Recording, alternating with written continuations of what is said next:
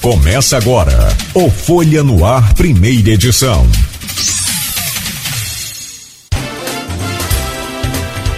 Terça-feira, 17 de maio de 2022. Começa agora mais um Folha no Ar, ao vivo aqui pela Folha FM. É com prazer que recebemos aqui no programa de hoje. Eu acho que é a primeira vez, né, Arnaldo, de toda pandemia, de todo mandato, né? É a primeira entrevista, o, o, o vereador.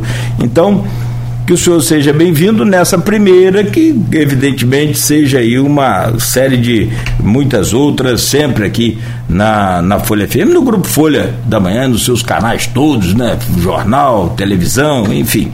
Tudo que no site, evidentemente. Bom dia, Marquinhos Bacelar, seja bem-vindo ao Folha no Ar. Bom dia, Cláudio. Bom dia, Arnaldo. Bom dia a toda a equipe da Folha, todo o pessoal que nos assiste, nos escuta em casa. É um prazer estar aqui toda a história que a Folha da Manhã tem em Campos e para mim está sendo uma honra estar aqui, sendo convidado por vocês para apresentar um pouco dos problemas e as soluções para nossa cidade e da Câmara. Tá, perfeito. Obrigado aí pela presença mais uma vez. Trago o bom dia do Arnaldo Neto, que está conosco também nesta, nesta manhã. E, claro, rapaz, que flamenguista não, né? Você também? Todo domingo é flamenguista. Rapaz, negócio tá feia coisa aqui hoje, hein? O que tem de flamenguista sofredor aqui, que esse time está perdendo até para.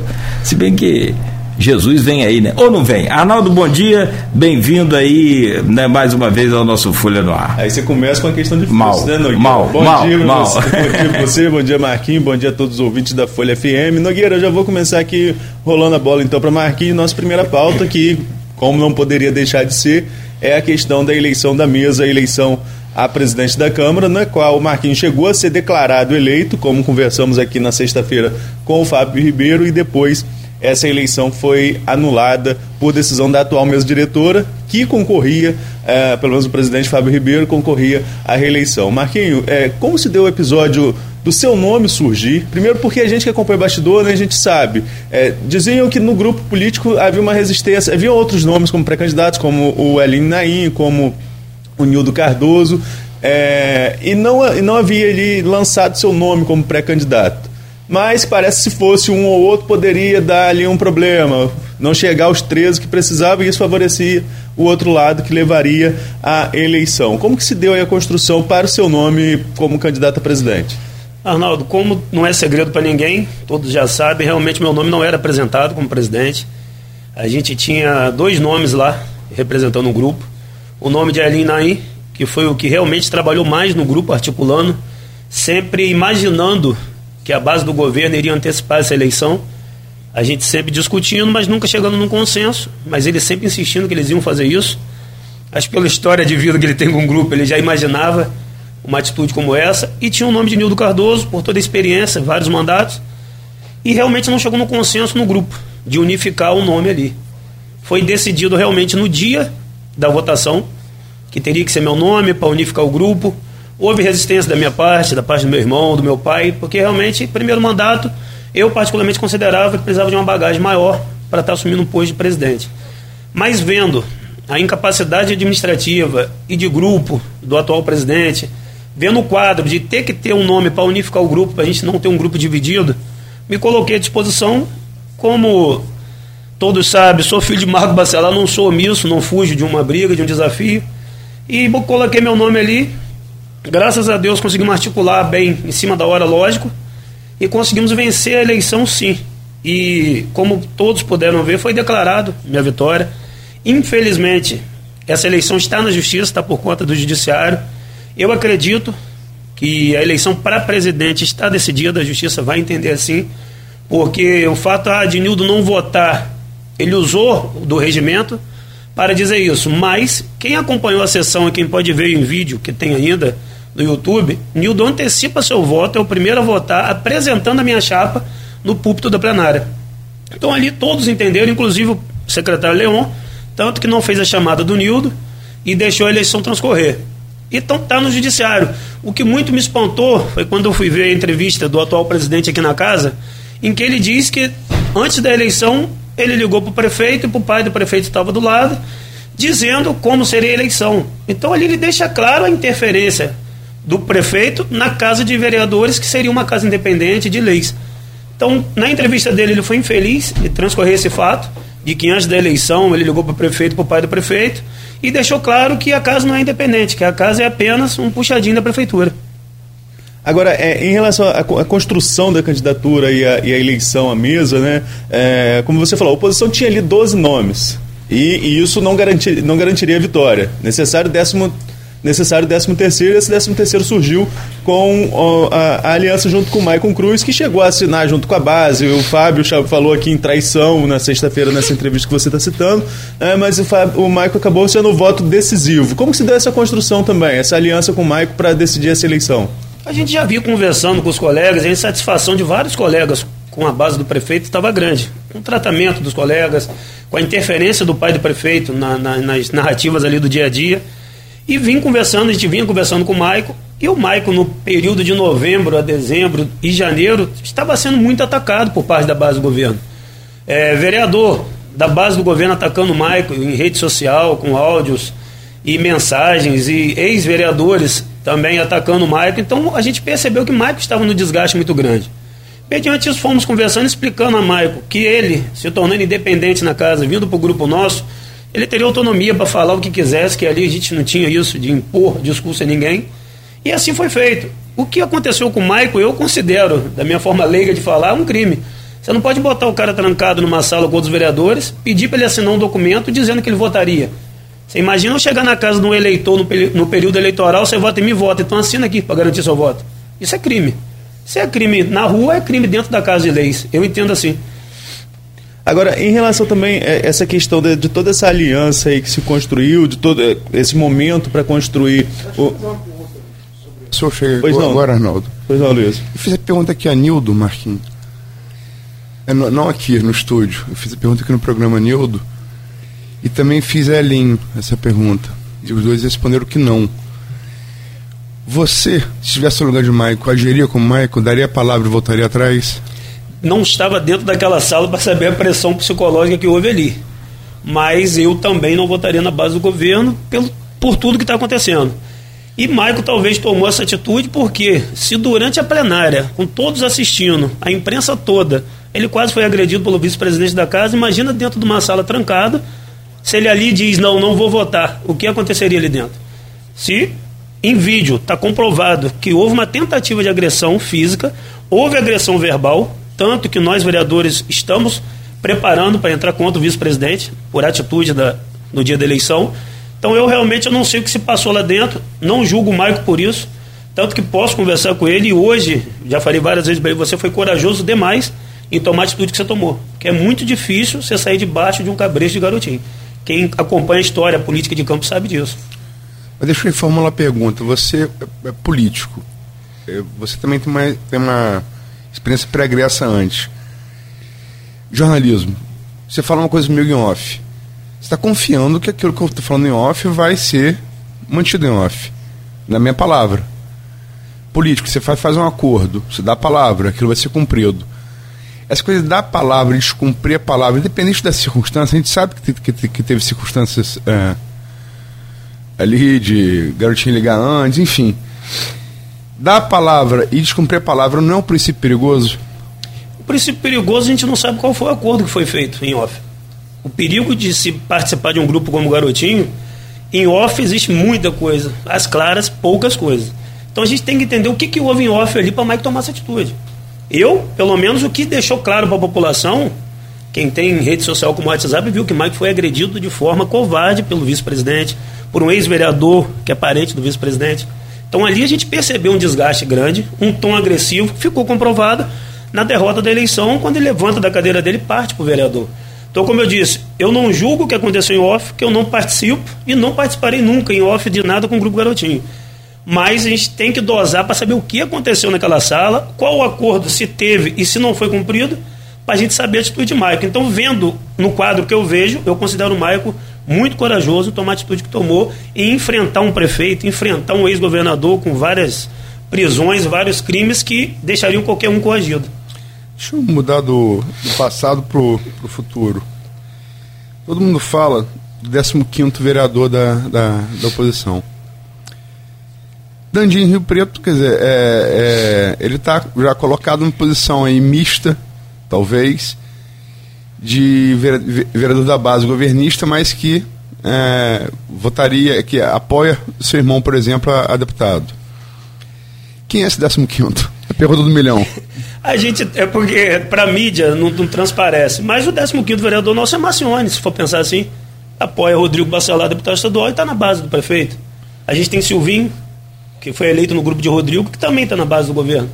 Então, se a gente for avaliar em questão de apoio a Rodrigo, não são nem 14 do grupo. Por exemplo, Ábido tem um candidato dele, Bruninho é candidato a deputado estadual e está no grupo. Tem outros vereadores ali que eu não me lembro. Mas, no contexto geral, 15 por oposição ainda não tem. O Dandinho, a conversa dele foi exclusiva apoio a Rodrigo, uma conversa que eles tiveram. E na Câmara ali, eu pude antecipar até com o Arnaldo aqui, o 15 depende da incompetência ou da má gestão de Vladimir, infelizmente. Se ele continuar com projetos complicados para a população, que desgaste o vereador e prejudica a população, ele vai desgastar na base do governo e ninguém vem para outro grupo político apoiar outro candidato sem ser da base se não estiver insatisfeito. Então, se deu esse desencadear, eu pude falar com o Cláudio antes, eu comecei meu mandato sozinho na oposição. Sim. Aprendendo a falar ali e tal. Você foi o único que não votei Fábio Ribeiro presidente. Fui o único que não votei. E ali aprendendo no dia a dia, lógico, com toda a história do meu pai, do meu irmão, mas hoje a figura é Marquinhos Bacelar, um cara que sempre foi de bastidor e aceitou o desafio de estar à frente. E vim ali e devagar no dia a dia fui vendo o hábito, um experiente, que, insatisfeito, fui vendo o Nildo experiente, insatisfeito, Antes de Matos, com a causa dele, insatisfeito. E depois desses quatro nomes, o que veio para a gente foi por Vladimir não cumprir ou incompetência. Ele perdeu o vereador, jogou fora três vereadores. Sim, Fred. É... Antes até o, o Igor, o Elinho e o Rogério, que estavam na base dele, apoiaram ele no segundo turno. Ele jogou fora. Mas ali foi aquela votação ali da, do dia 25, do dia 24, 25, né? Ali pesou. Foi, foi na final de semana ali. É, ele pesou a mão em muitas coisas na Câmara. Ano passado foi um ano muito covarde para a população e de desgaste muito grande, não só para o prefeito, como para a Câmara. Os jogados, os jogados fora, não, você não acha que foram é, naquela. Deram chance de poder ficar, quer dizer, Fred. Tuim Bruninho. Tuim Bruninho. E, Ali... no caso do Tuim tem um projeto que, independente de política, é um projeto que quem, projeto, quem pode ser contra projeto para muito, esporte. Projeto é, muito ah. bom, muito bacana, é o que eu estou falando. A forma de retaliar alguém que não faça o que ele quer é complicado julgar. Tuim ali no, no aumento de imposto foi algo realmente que eu, particularmente, nunca vi daquela forma que foi feito. Eles mandaram para gente um chumaço de projeto de 500 folhas, 3 horas da tarde, para a gente apresentar um voto 5 horas da tarde. Deixou claro que nem a base do governo leu. Toma e vota. E acho que, digo hoje, graças a Deus, com a experiência de Fred Machado, que já foi presidente daquela casa, eles realmente eram mais próximos, ele, Tuim e Bruninho, conversaram, chegaram no entendimento que daquela forma não ia passar. E a gente conseguiu tirar de pauta na madrugada, foi até 3 horas da manhã, e a gente veio brigando com aquilo. E infelizmente passou grande parte, mas alguma parte a gente conseguiu travar. Ali foi, foi aquela expressão do prefeito, inclusive na rede social, né? Ou vai ou racha. Ou e vai aí? ou racha e rachou. rachou e rachou muito. Por isso que eu digo. Eu não digo nem, ah, vocês têm um poder de articulação bom, não. O prefeito não está tendo o poder de articulação que se esperava dele. Marquinho, agora nessa eleição da mesa, como você mesmo colocou, a questão foi judicializada, né? É, tem um. Aqui em primeira instância foi a questão que a gente vai abordar daqui a pouco da, da, dos processos de cassação, que agora Fábio cunhou um novo termo, processo de oportunização de ampla defesa. Né? É, antes não era mais cassação, era questão de, de afastamento, agora é oportunização de, de ampla defesa, como ele falou aqui. E tem um outro processo que está em segunda instância no TJ aguardando decisão, que é em relação à eleição da mesa mesmo. É, qual a sua expectativa em relação a esse processo? Você acha que o judiciário de alguma forma vai intervir para que essa eleição da mesa aconteça? Ou essa eleição deve ficar fim do ano, como é, é como sinalizou Fábio já aqui em entrevista, a intenção do próprio presidente, deixar para depois das urnas? Eu acho que a questão do, do afastamento, ou o nome que ele quer dar, eu entendo como é cassação de mandato realmente. Foi uma forma covarde ali, como a gente costuma dizer nos bastidores. Ele saiu da bola, jogou fora da bola com os colegas ali, que todo mundo sabe a luta de cada colega de estar ali. Político já é muito defamado na rua, mas a gente sabe o suor que a gente tem para chegar ali, a história política a gente tem que ter. Eu, particularmente, eu considero mais fácil minha trajetória por toda a história do meu pai, do meu irmão.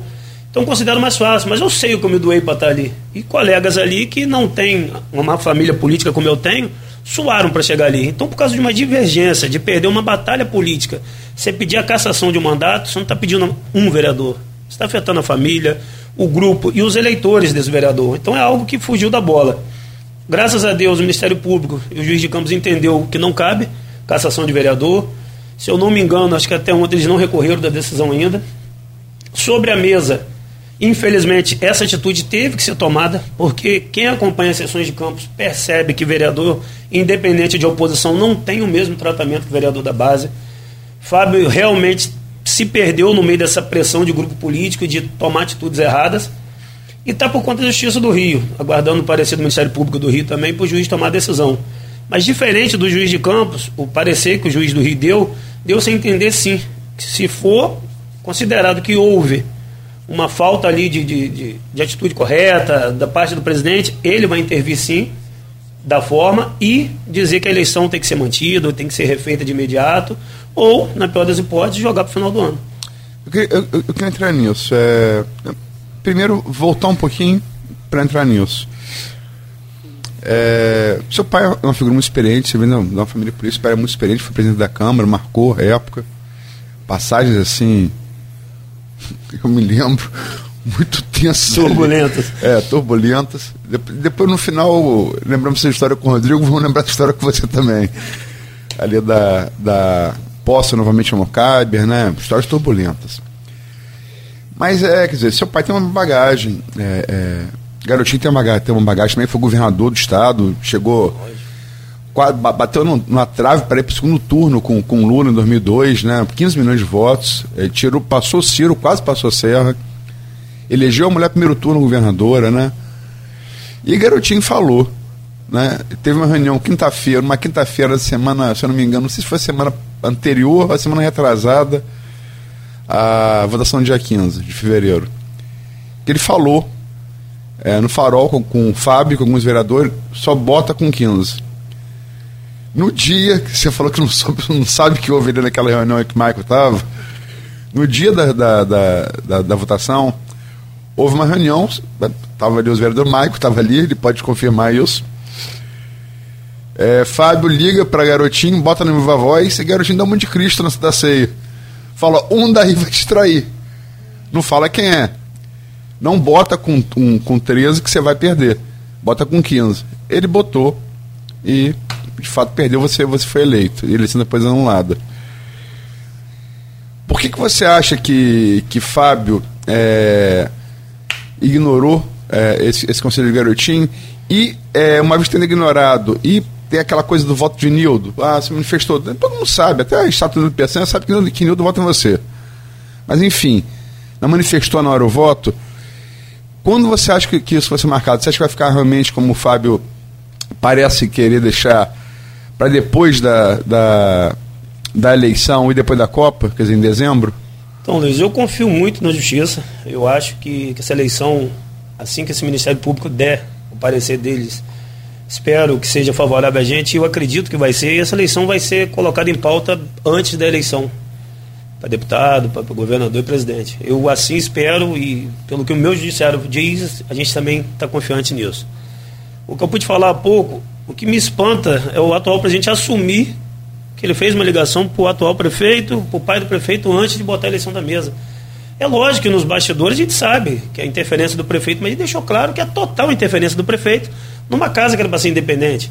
Como a gente tem o pai da primeira-dama nomeado na casa de leis. Eu considero isso, pelo menos, uma falta de ética. Não pode uma casa que está ali para fiscalizar o prefeito ter o pai da primeira-dama nomeado. Então a gente já se entende que a Câmara realmente, usando um, linguajar talvez muito popular, é um puxadinho da prefeitura.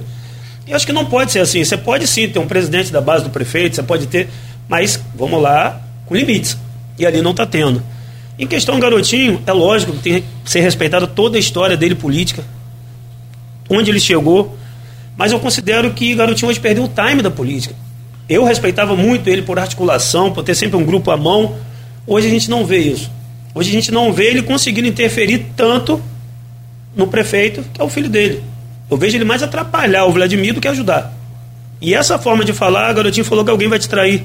Se a gente for botar o pé da letra que o garotinho fala, o mundo acaba. Que ele inventa cada coisa e faz os vídeos dele e é algo mirabolante que sempre tem alguém perseguindo. Agora ele cismou que o Rodrigo está perseguindo ele. Se você olhar a agenda de Rodrigo é insana. Eu não consigo falar com meu irmão. Então o Rodrigo vai tirar o tempo para perseguir garotinho fora de um quadro político. E o tamanho hoje que Cláudio está trabalhando e Rodrigo está trabalhando, quanto mais campos evoluir, independente do prefeito, é bom para a população e é bom para todo mundo. Porque o que eles estão se desdobrando para ajudar a reconstruir nossa cidade não está brincadeira. O que Cláudio vem fazendo por Campos, governador, eu, na minha curta passagem na política, eu não vi governador nenhum fazer nesse período de tempo. É lógico, Cláudio, muito bom, mas quem está lá é o Rodrigo. Um cara da cidade, um cara que tem um irmão vereador e tem uma trajetória toda política construída aqui dentro. Então é lógico que ele está puxando para Campos, está trazendo o que ele puder para ajudar Campos. Então, quanto mais eles polarizarem ah, existe uma briga política. Eu não considero briga política em campos de grupo político. Eu considero uma briga de vaidade do prefeito em não assumir que existe outros grupos políticos que podem ajudar Campos, se ele permitir. Você já imaginou se parasse essa picuinha do prefeito em atacar Rodrigo em rede social, atacar vereador de oposição? Ele vai inaugurar uma UBS, em vez dele falar das qualidades, ele vai bater em vereador de oposição. Então, todo momento que ele tem para unificar Câmara, Prefeitura e Governo do Estado, ele usa para piorar uma situação. Então eu hoje já pude falar em plenária e falei para o prefeito diretamente: quanto mais ele se afastar do pai, da mãe e da irmã, ele vai ter oportunidade ainda dá tempo de fazer o nome dele na história. Ninguém pede para ele largar, ah, não sou mais filho de garotinho, não. Constrói a sua história na política. Ele recebeu muitos elogios na passagem dele em Brasília.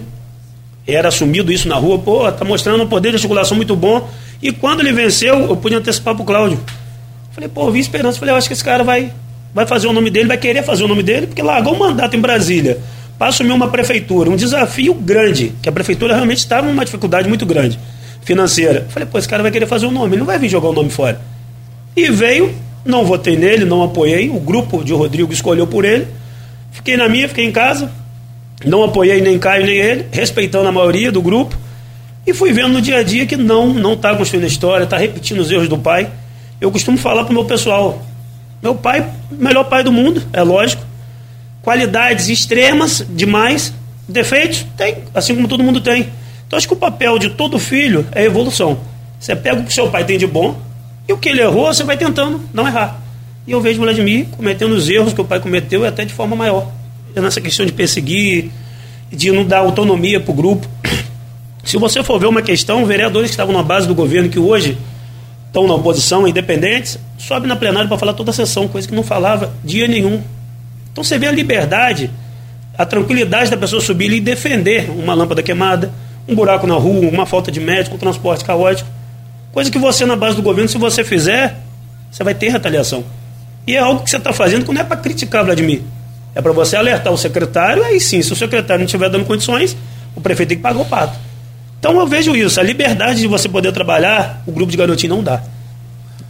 Marquinho, é, voltando um pouquinho à, eleição da mesa em si, na, na, última, na nossa entrevista com o Fábio, o Fábio falou que quando vocês vão ali, a polícia, fazer aquela denúncia, você acompanhou a entrevista, então assim, tá, tá, tá fácil pra gente fluir. É, quando ele fala a questão da queixa-crime que vocês levaram lá à polícia, logo depois da eleição, por abuso de autoridade, que aquilo ali extrapolou um pouquinho, tirou da casa essa questão, que faltou diálogo e que, na visão dele, como ele colocou aqui, poderia ter resolvido aquela questão naquele momento se houvesse diálogo da oposição com a mesa.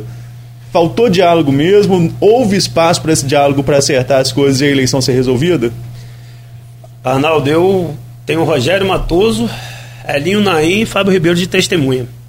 Após a decisão da eleição, aquela confusão do vice-presidente tentar agredir Maico, se encerrou a sessão daquele momento. Pude lá atrás na sala do Fábio e falei com ele: você perdeu uma batalha, você não perdeu a guerra. Não se preocupe que não haverá perseguição de forma alguma no mandato nosso como presidente. Fique tranquilo para trabalhar da forma tranquila, você só perdeu uma batalha. Ele muito me agradeceu, falou que ia botar a cabeça em ordem, que estava ainda atordoado do movimento precipitado que ele fez. Então ali, no meu entender, já dei uma forma de abrir um diálogo com ele, de não haver perseguição, de dizer para ele que ele perdeu uma batalha e não a guerra, o movimento antecipado dele não deu certo. E, Arnaldo, a gente procurou a delegacia por quê, cara? Se a gente tem o artigo 156, artigo 281, tudo que nos dá direito a falar na sessão. Se você pegar o regimento, se eu pedir artigo 156, eu tenho direito a falar. Se eu pedir explicação pessoal, eu tenho direito a falar. E eu digo para você, como presidente, se um vereador quiser falar, ele não tem que usar o regimento. A casa ali é para isso, é para debate. Se o vereador Arnaldo está lá e falar, presidente, quero falar, não cabe mais no regimento. Dá a palavra ao vereador. Que, que ele vai fazer? Se ele atacar de forma ilegal, se ele bater fora da bola, a gente vai, ó, não, isso errou. Mas deixa o vereador falar. Ali é uma casa para se debater, para se discutir, para chegar numa solução. E ele vem retaliando a gente. A gente não podia falar. Desde a votação, a gente pediu uma palavra para explicar o que aconteceu, ele não dava. Da forma descarada, não, não vou dar, não vou dar. Poxa, a gente está ali com o regimento embaixo do braço, não está sendo respeitado, a gente ia fazer o que mais? Cruzar o braço e deixar ele tocar a sessão da forma que ele quisesse? Sem nos dar direito a falar, a se defender? E assim foi feito. Então a única solução de imediato que a gente buscou, vamos na delegacia, por questão de abuso de poder, porque a gente não está podendo exercer a nossa função. Agora, você falou uma, uma expressão aí que ele, que ele usou muito aqui, regimento debaixo do braço. Né? E eu tenho usado essa expressão acho que 250 vezes desde fevereiro para cá, porque realmente é, nas decisões judiciais não se contesta a questão é, de que o regimento está sendo ferido. Por exemplo, a questão da cassação que você citou, o que a promotoria levantou, nem foi, nem foi questão levantada por vocês, mas a promotoria levantou e, e a justiça considerou razoável, foi a questão do artigo 14 da lei orgânica ser inconstitucional. E, Fábio, nas decisões da mesa, se baseia muito no regimento. Essa interpretação ampla do regimento, você chegando à presidência, como tudo se desenha que vai se concretizar, como você venceu no 15 de fevereiro. O regimento não precisa ser revisto para evitar essa, é, é, é toda essa celeuma em torno dele mesmo? Já pude antecipar para os colegas, os 13, agora 14, para alguns veículos de imprensa também. Acho que um dos primeiros passos que a gente tem que ter ali dentro é a reformulação desse, desse regimento interno. Porque não pode um regimento que tem que ser seguido à risca ter várias interpretações. Realmente, se você lê o regimento de forma branda, sem puxar para lado nenhum, você chega no entendimento do regimento. Mas quando você está mal intencionado para puxar para um lado ou puxar para o outro, você consegue ali dentro achar caminhos que possam levar para onde você quer. Eu acho que um regimento não pode ser assim. E tem que ser, a Constituição tem que ser também taxativa. É assim, é assim, não é assim, não é assim. Então, como todos sabem, o que ele usou do regimento, é que Nildo não votou. Nildo tinha uma chapa apresentada. Ele abre a votação, apresenta a chapa dele. Nildo levanta no púlpito da plenária e diz: Estou retirando a minha chapa, estou apresentando a chapa de Marquinhos Bacelar e peço aos colegas que entrem comigo na chapa deu-se a entender a todo mundo que assistiu a sessão, ao primeiro secretário Leon, ao presidente Fábio, que Nildo antecipou o voto dele e apresentou minha chapa. E assim foi feito, assim Leon não fez a chamada de Nildo nominal, isso ninguém nega. Isso está num vídeo no YouTube. Então, dá-se a entender que, pô, por má fé por eu ter perdido, eu vou usar isso aqui do regimento e vou embargar essa, essa eleição. Agora, se eu seguir o regimento a meu favor, eu consigo também. Não, Nildo antecipou o voto dele, está gravado em vídeo. Ou então existe dúvida. Nildo, qual foi seu voto? A maioria no plenário decide. Vamos botar para o plenário decidir. Na questão, na questão artigo do regimento e tal, mas eu, o que não tem que mudar na Câmara, independente do grupo que estiver dominando, nesse negócio de é, aos, aos amigos todos, aos inimigos da lei? Foi o que eu falei assim que eu ganhei a eleição. Fui na sala dele após a, a vitória nossa, do grupo nosso. Falei, não se preocupa que não haverá retaliação como já pude falar para diversos membros, amigos, pessoas próximas ao prefeito Vladimir, que nos bastidores diz: se Marquinhos assumir, vão te caçar, vão tirar seu mandato. Não existe isso da nossa parte. Existe alguém tirar mandato de alguém sem motivo? Não existe. Primeiro, que não faz o caráter do nosso grupo político da minha família. Segundo, a lei não vai permitir. Se ele errar, for aberta uma CPI comprovar um erro, o mandato dele vai estar em risco. Se ele não errar, seguir a forma de trabalhar correta, qual a preocupação que ele tem? Então deixei claro para todos eles, nos bastidores que procura, para entender, para tentar parar com isso, eu falo, gente, só respeita a decisão da maioria dos colegas da casa. Eleição foi feita, eleição tem que ser mantida. Vamos votar o resto da mesa para compor agora e vamos seguir os trabalhos. Não existe, ah, vamos tirar prefeito, vamos assumir prefeito. Não existe nada disso do grupo. Se você conversar com os 14 vereadores, não existe isso. Se você conversar com os grupos políticos que ajudaram na formação dessa mesa, não existe isso. A gente quer realmente uma Câmara independente para não passar projetos como IPTU retroativo, como aumento da taxa de lixo, de cemitério. A gente quer isso. A arrecadação de campos voltou, graças a Deus. Os royalties estão bombando, graças a Deus. Então não tem por que você pegar uma população que vem de uma pandemia, que ainda existe, a gente pode ver várias escolas aí apresentando quadros de Covid novamente, e você pegar isso e começar massacrando, botando imposto, cobrando isso, cobrando aquilo. Então ele está mostrando uma má administração. O transporte da nossa cidade, infelizmente, acabou. Muito se bateu em Rafael, pela, os pontos das mães, papapá, ele veio com uma solução. Cadê a solução até hoje? Nós vamos para um ano e meio de mandato. O dinheiro em caixa, coisa que Rafael não teve. E o transporte continua caótico. Mudança de trânsito na cidade feita durante o ano. Eu posso estar errado, vocês têm mais experiência política. Faz no verão, onde a população, a praticamente a grande parte está nas praias, vai voltando, normalizando devagar. Vem um feriado, depois do feriado mudou o trânsito. Acabou. 28 de março você não anda, Formosa você não anda. Aí raspou o asfalto da Formosa. Já está um mês raspado. Se você não tem previsão de botar o asfalto novo, como é que você raspa? Aí vai ficar, imagina, ficar igual o Parque Saraiva, a Formosa estragada até a reeleição dele, como foi feito agora. O Parque Saraiva só está sendo feito agora graças à articulação, não tira o mérito de Vladimir hora nenhuma, se você acompanhar a sessão e minhas entrevistas. Foi o governador, pediu, Rodrigo pediu e o governador prontamente atendeu.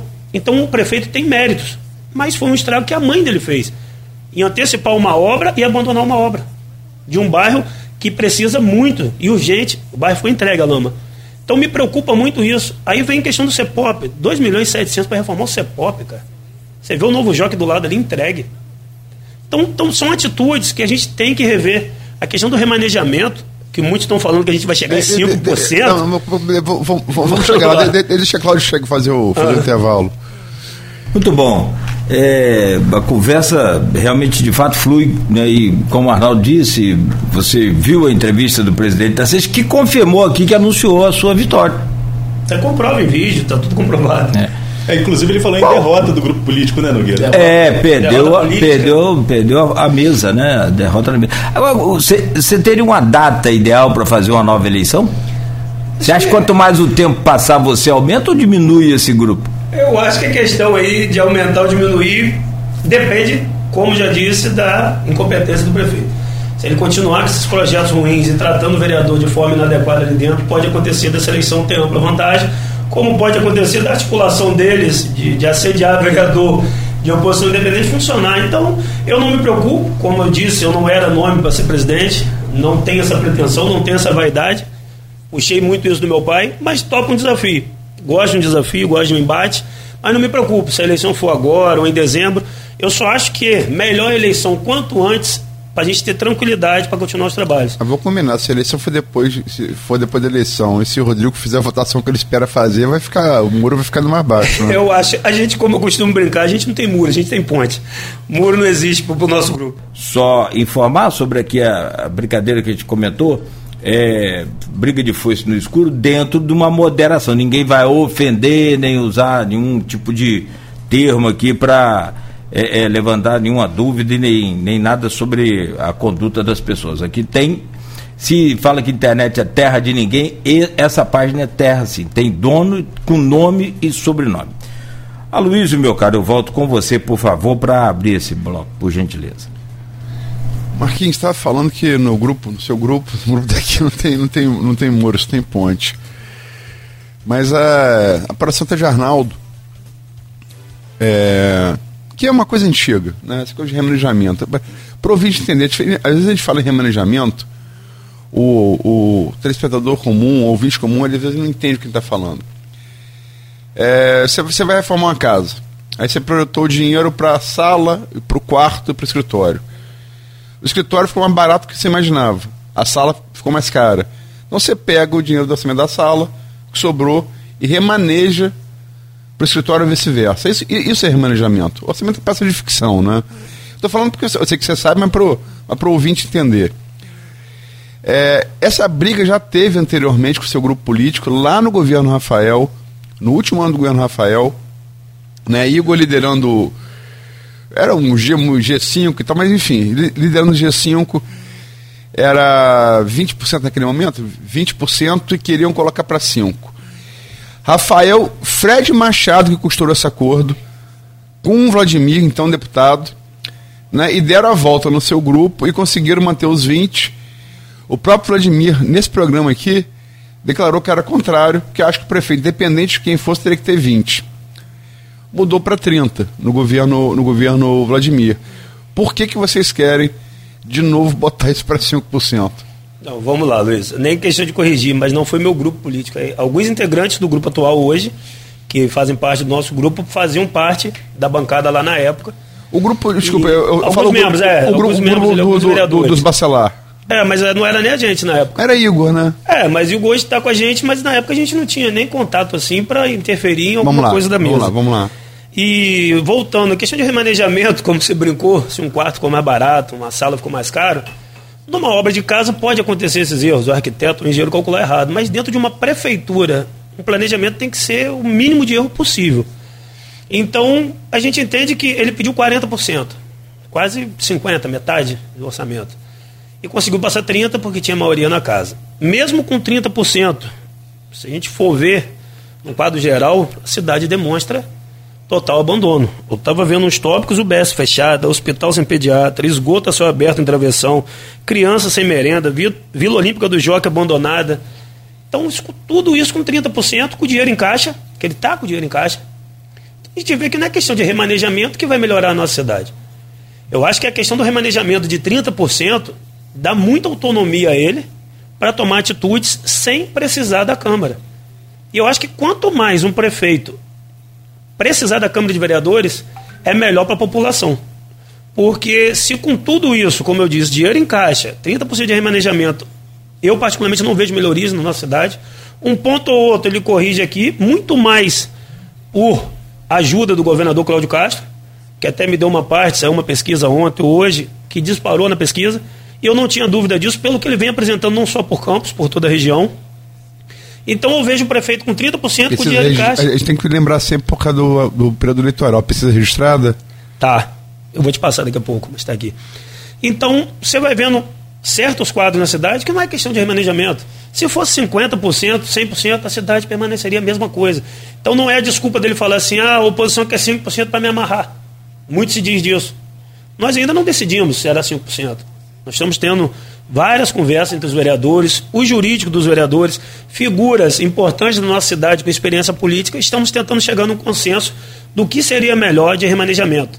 Visto que o servidor está sem reajuste há sete anos, e você vê o descaso do prefeito e de seus secretários com o sindicato e com todos os servidores.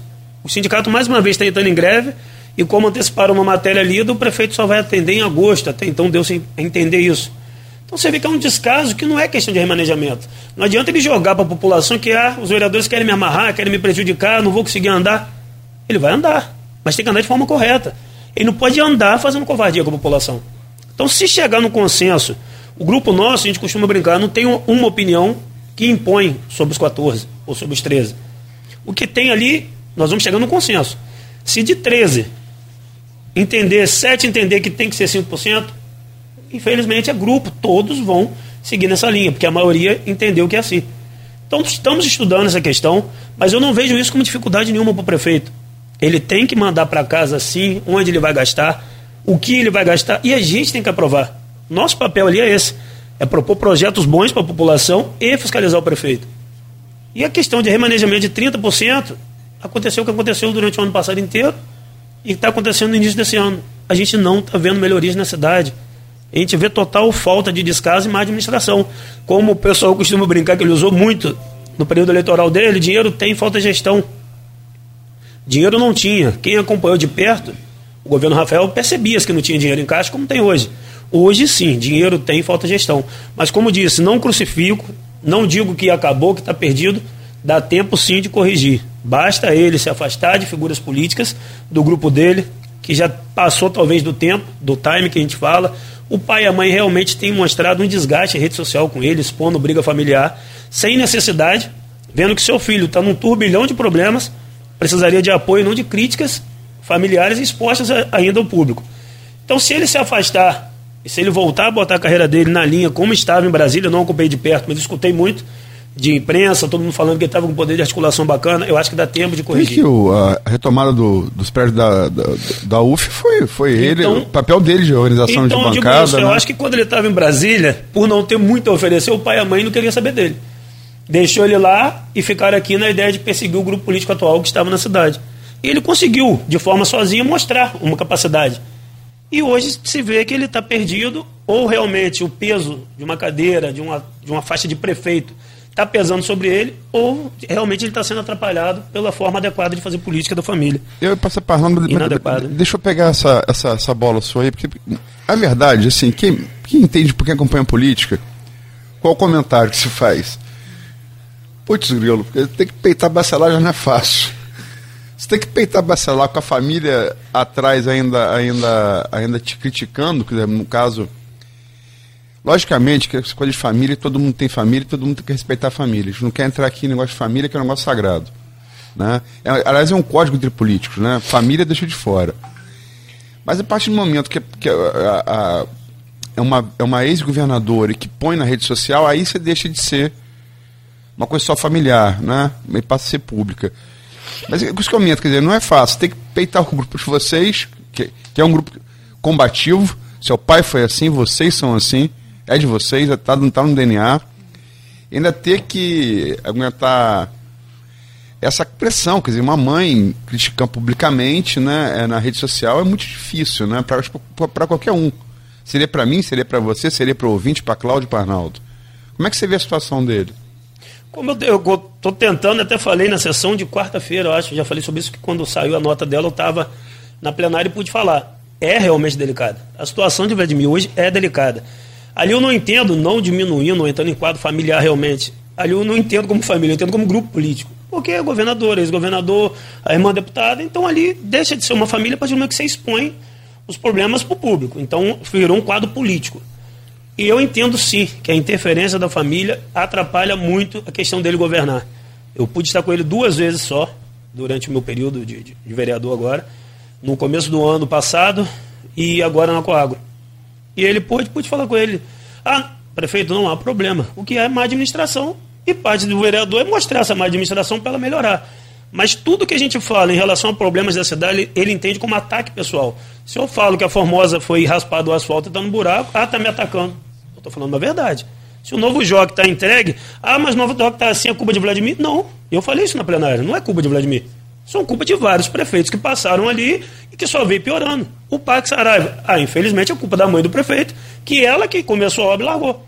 Então ele entende todo o problema que a gente apresenta, o BS fechado, a falta de médico, está me atacando. Não, nós estamos mostrando os problemas da cidade. E o nosso papel de vereador é mostrar. Então não tem isso. Em relação à interferência, se percebe que no grupo político deles existe um racha. Isso é evidente para todo mundo.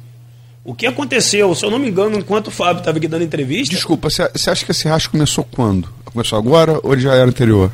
Eu acho que esse racha é questão de ambição por pai do grupo político liderado do pai e o parte do grupo político liderado pelo filho Vladimir. Ali se percebe um racha que eu não sei realmente quando se iniciou, mas ficou muito exposto após a votação do dia 15 em que em bastidores se diz que agora que a Garotinho está tocando com os vereadores e realmente nunca vi Garotinho lá. Eu vejo muito o Thiago Virgílio lá, que é meu amigo. Hoje está numa situação política, eu estou em outra, mas tenho minha amizade com ele, meu respeito por ele. Às vezes a gente debate com o Juninho, acaba sobrando faísca pro lado dele. Mas faz parte ali do calor do momento do debate na, na plenária. E eu vejo muito isso. Então, eu acho que essa interferência pesa muito sobre o Vladimir. Se ele tivesse liberdade para trabalhar, talvez ele estaria num quadro melhor, porque a cidade está com dinheiro. Nós temos um governador que a gente não tem a tempo olhando para a nossa cidade. Nós tivemos um secretário de governo, vou falar que é irmão, não, não, ah, irmão você vai falar é bem. É de Campos, né? Mas é de Campos, um cara que puxou para Campos, um cara que trouxe muita coisa para Campos. O governador, a agenda do governador veio muito a Campos. Então, quando ele vem, ele tem acesso ao prefeito, o prefeito tem acesso a ele a hora que ele quer. Tem acesso ao meu irmão a hora que quer. Quando o prefeito quer, ele encontra, encontrava o secretário de governo lá com o governador e levava as demandas e era atendido. Então, se ele tem a sua autonomia para trabalhar, eu tenho certeza que o clima da cidade estava ameno, sem essa bandeira de ah, guerra política, que eu repito para todos que estão nos assistindo, não existe briga por poder. O que existe é um grupo político hoje de oposição independente, querendo deixar seu nome na história de forma bacana, agindo de forma correta, e um grupo político que está se desmoronando com muita ambição. O que no dia que eu ia falar, o Fábio estava aqui, declarar apoio a Clarissa, cara que está tendo uma trajetória com Bruno Delari, ali se mostra que está faltando sensibilidade de todas as partes. Ele tinha um apoio de Bruno Delari, tinha as nomeações dele, trabalhando com o Bruno Delari, ele declarar apoio a Clarissa, sem nem comunicar a Bruno, você vê que o negócio está tá perdido. Entendeu? Então ali você se vê que tá. Teve a questão também da, da, da, da, aí é bastidor, né? Você deve estar sabendo, da ida de Mérida pro, pro, pro, pro União, garotinho teria sido consultado, a coisa, a coisa parece que começou ali. Você está sabendo disso, né? Mas, mas eu, eu escuto muito, mas eu procuro participar pouco desse movimento político de bastidor porque acaba interferindo. Mas é o que eu digo, eu acho, hoje, com todo respeito à trajetória política dele, que você pode falar e que toda Campos sabe, Campos ganhou muito com o Garotinho quando esteve no poder e infelizmente perdeu muito depois disso. Eu acho que Garotinho passou o time dele, ele deveria enxergar os frutos que ele plantou, que são os filhos com mandato. Você tem um filho prefeito da cidade de Campos, isso é para dar orgulho a qualquer pai. Meu pai tem um orgulho danado de ver Rodrigo onde está, de me ver onde eu estou. Meu pai hoje não se mete. Você vê que ele assiste a sessão com muito mais prazer do que se ele estivesse na cadeira. Você vê que ele atende no escritório nosso com muito mais prazer. Então ele tem orgulho da história que ele deixou, o legado que ele deixou, mas garotinho não entende isso. Você imagina se a gente tem nosso pai com ambição, quero voltar, você acaba atropelando o filho, você acaba atropelando sua história. Então, garotinho, a gente tem que entender que o momento passou. Aproveita, colhe os frutos com seus filhos no poder e apenas dê conselhos, puxa a orelha, olha que tem que puxar e deixa os filhos fazer a história política. Não pode interferir da forma que ele está interferindo, que ele está atrapalhando, é claro e evidente que ele está atrapalhando. Essa briga de apoio ao governador, não apoio ao governador. Você viu o que o governador está fazendo por Campos. O pai do prefeito dizer que não apoia o governador é você deixar o prefeito no fogo. Entendeu? Aí fui na Coagro lá, convite do vice-prefeito Frederico, acompanhar, pude ver o discurso e parabenizei em plenário o discurso de Vladimir e do vice-prefeito em dizer sim que apoia, em dizer que os salários estão em dia por causa do Cláudio Castro, em dizer que as obras de HGG, de Paxarava, enfim, ele pelo menos mostrou um cara grato. Isso é ponto positivo e eu elogiei na plenária. Então, eu acho ali sim que muitos dos defeitos de Vladimir vêm do ranço político do pai. Eu estou querendo passar a bola para Arnaldo, mas essa, essa daí eu, eu, eu, vou, eu vou me pedir de fazer, Arnaldo, que ele chegou num ponto que eu queria tocar. É, política. É, tem, tem a frase de Filipão, ali quando, na, em 2002, quando foi campeão do mundo, o Brasil foi campeão do mundo pela última vez. Não tem mais bobo no futebol. Passou o tempo que amarrava o cachorro com linguiça. Não tem nenhum bobo em política, né? Tem mais não. Não tem. Se tinha, se tinha, isso é que um dia teve, acabou. Então é, é, é essa, essa, essa, essa coisa da Coagro. Não é quem foi lá, quem viu as fotos, é, tem, teve muito mais vereador da oposição do que do governo. Num, num evento que é um evento importante da maior atividade que vai, é, a projeção de gerar um bilhão de divisas para Campos. Um bilhão. Né? É, metade, mais da metade do orçamento de Campos. Dizer, uma coisa grande. E sempre foi, desde o lado do início de Campos. É vice-prefeito. Né? Traz o governador aqui. E é, ficou, não, não, ficou parecendo, e você vai, é, elogiou o, o, o, merece mesmo todos os elogios, Frederico, mas não fica parecendo com uma Câmara que tudo indica que vai ficar com a, mais cedo ou mais tarde, vai ficar com a oposição. Vice-prefeito não é cargo indicado, é eleito. Né? É, e qualquer eventualidade, está aí Temer, é, história recente para dizer, né? antes o Itamar com, com Collor, Temer com Dilma, um impedimento do, do titular assume o vice. Não ficou parecendo que, e os elogios que vocês fizeram também, que está meio é, que amarrado um caminho aí, é, ah, se tiver qualquer coisa nós estamos bem afinados. E isso depois do embate que você teve com, com, com, o Fred. Ali eu falei, ali eu falei, ó, você para entrar nesse debate tem, tem, que, tem que tomar pílula de concepcional, senão, senão sai grávido, né? O botão de buraco mais embaixo, não sei o quê. Fala um pouco de, desse, desse buraco mais embaixo até chegar essa nova fase e se isso tem alguma coisa política por trás. Política não tem. Isso do buraco mais embaixo foi um discurso que ele usou, se não me engano, no Trianon, para rebater um, um, uma briga que teve entre Vladimir Rodrigo em rede social. E eu usei disso realmente para, é lógico, defender a família, defender meu, meu irmão. E ali na penária, no calor, a gente vai, tem que sair e a gente não pensa, sai no instinto, como você falou. A gente é muito combate, a gente combate muito e acaba saindo. Mas a importância da Coagro e a experiência profissional, empresarial e política de Frederico, a gente não pode negar é uma figura sempre ponderada, uma figura sempre acessível. Tive alguns contatos com ele, não muitos, no período eleitoral, estivemos com ele, seria um nome, talvez, para ser lançado no nosso grupo político. A gente pôde perceber o interesse dele na política, a vontade de realmente querer ver Campos bem. Campos hoje, não vou dizer dependente, mas a Coagro é fundamental para a nossa cidade, para a economia, para emprego, isso é indiscutível. E o movimento de ir até lá, eu recebi o convite do vice-prefeito, o meu irmão ligou dizendo que não poderia vir, que viria com o governador, mas a agenda não permitiria, e a gente foi lá para prestigiar o governador, em primeiro lugar, e poder agradecer pessoalmente por tudo que ele tem feito por nossa cidade, prestigiar o vice, que com educação nos convidou para lá, e deixei claro em várias sessões: se o prefeito convidar os vereadores de oposição para evento de inauguração, de construção, de qualquer coisa, e for cabível uma visita política, nós iremos. É isso que não se entende. Isso que a falha do prefeito é: não me apoia, eu vou excluir. Não é por aí. Acho que a experiência de Frederico, de vida e tudo, ele entende que, por mesmo que estão na oposição, são figuras importantes para o crescimento da cidade. É bom eles estarem aqui para ver o quadro da Coagro. Então ali a gente pôde conversar, veio até a gente, agradeceu. Então ali se forma assim: existe oposição, existe base, mas tem que caminhar junto, divergindo, lógico, de algumas atitudes, mas caminhar junto. Mas em nenhum momento foi figurado nenhum papo político de ah, afastar Vladimir, botar Frederico.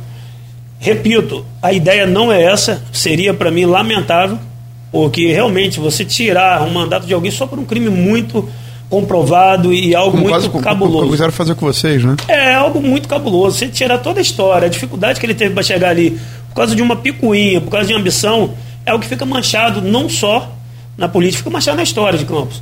Entendeu? Independente de, de bandeiras políticas, pô, eu fiquei chateado quando caçaram a Dilma. Ah, pedalou, fez isso, fez aquilo, mas se você olha no linguajar popular, ficou até hoje, o Gajão até me deu um golpe. Ele foi um golpe. Então você perde aquela. Acho que está no mandato, cometer um crime realmente comprovado, pô, aí não tem o que discutir. Você perdeu o mandato. Como a gente vê vereador cometendo crime familiar, crime de homicídio, você não tem o que discutir. Você tem que afastar ele de qualquer função que ele tiver. E ele tem que pagar por isso. Mas acho que a questão é, vamos assumir, tirar Vladimir, vamos assumir o presidente da Câmara, vamos botar o vice não passa por aí. Eu sou um cara que respeito muito a trajetória das pessoas, apesar de divergir de alguns pontos. E deixo claro em todo lugar que eu fui, na plenária, tem embate, eu vou falar mal, eu vou de cabeça quente, vou porrar quem tiver que porrar, mas respeito a trajetória de Vladimir e o desafio de sair de um mandato de deputado federal onde não tinha desgaste algum, não tinha pressão popular alguma, e assumir a prefeitura. Então, dá tempo de corrigir.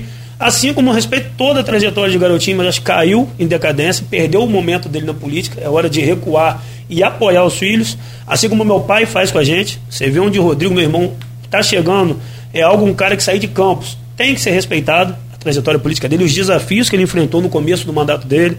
Você vê Cláudio, que era um vereador, virou vice-governador, virou governador, hoje com pulso, para ser governador no estado do Rio de Janeiro, com um quadro de corrupção tremenda que teve recentemente, e recuperando a, a economia, então você tem que ser respeitado isso, não pode atropelar uma situação dessa. Então acho que todo radicalismo tem que ser combatido, seja ele de qualquer quadro político. Eu também não concordo com radicalismo. Acho que dá para chegar no entendimento e todos conversarem para chegar no consenso, mesmo divergindo. Marquinhos, eu vou voltar um pouquinho, vou recuar um pouquinho, vou voltar a fevereiro, abril, né, aquele período de turbulência ali na Câmara para falar sobre a estratégia de vocês. Né? Você defendeu que foi uma estratégia jurídica de ausência das sessões e, foram, e foi essa estratégia que culminou nesse processo de cassação. Esse, é, o que acontece?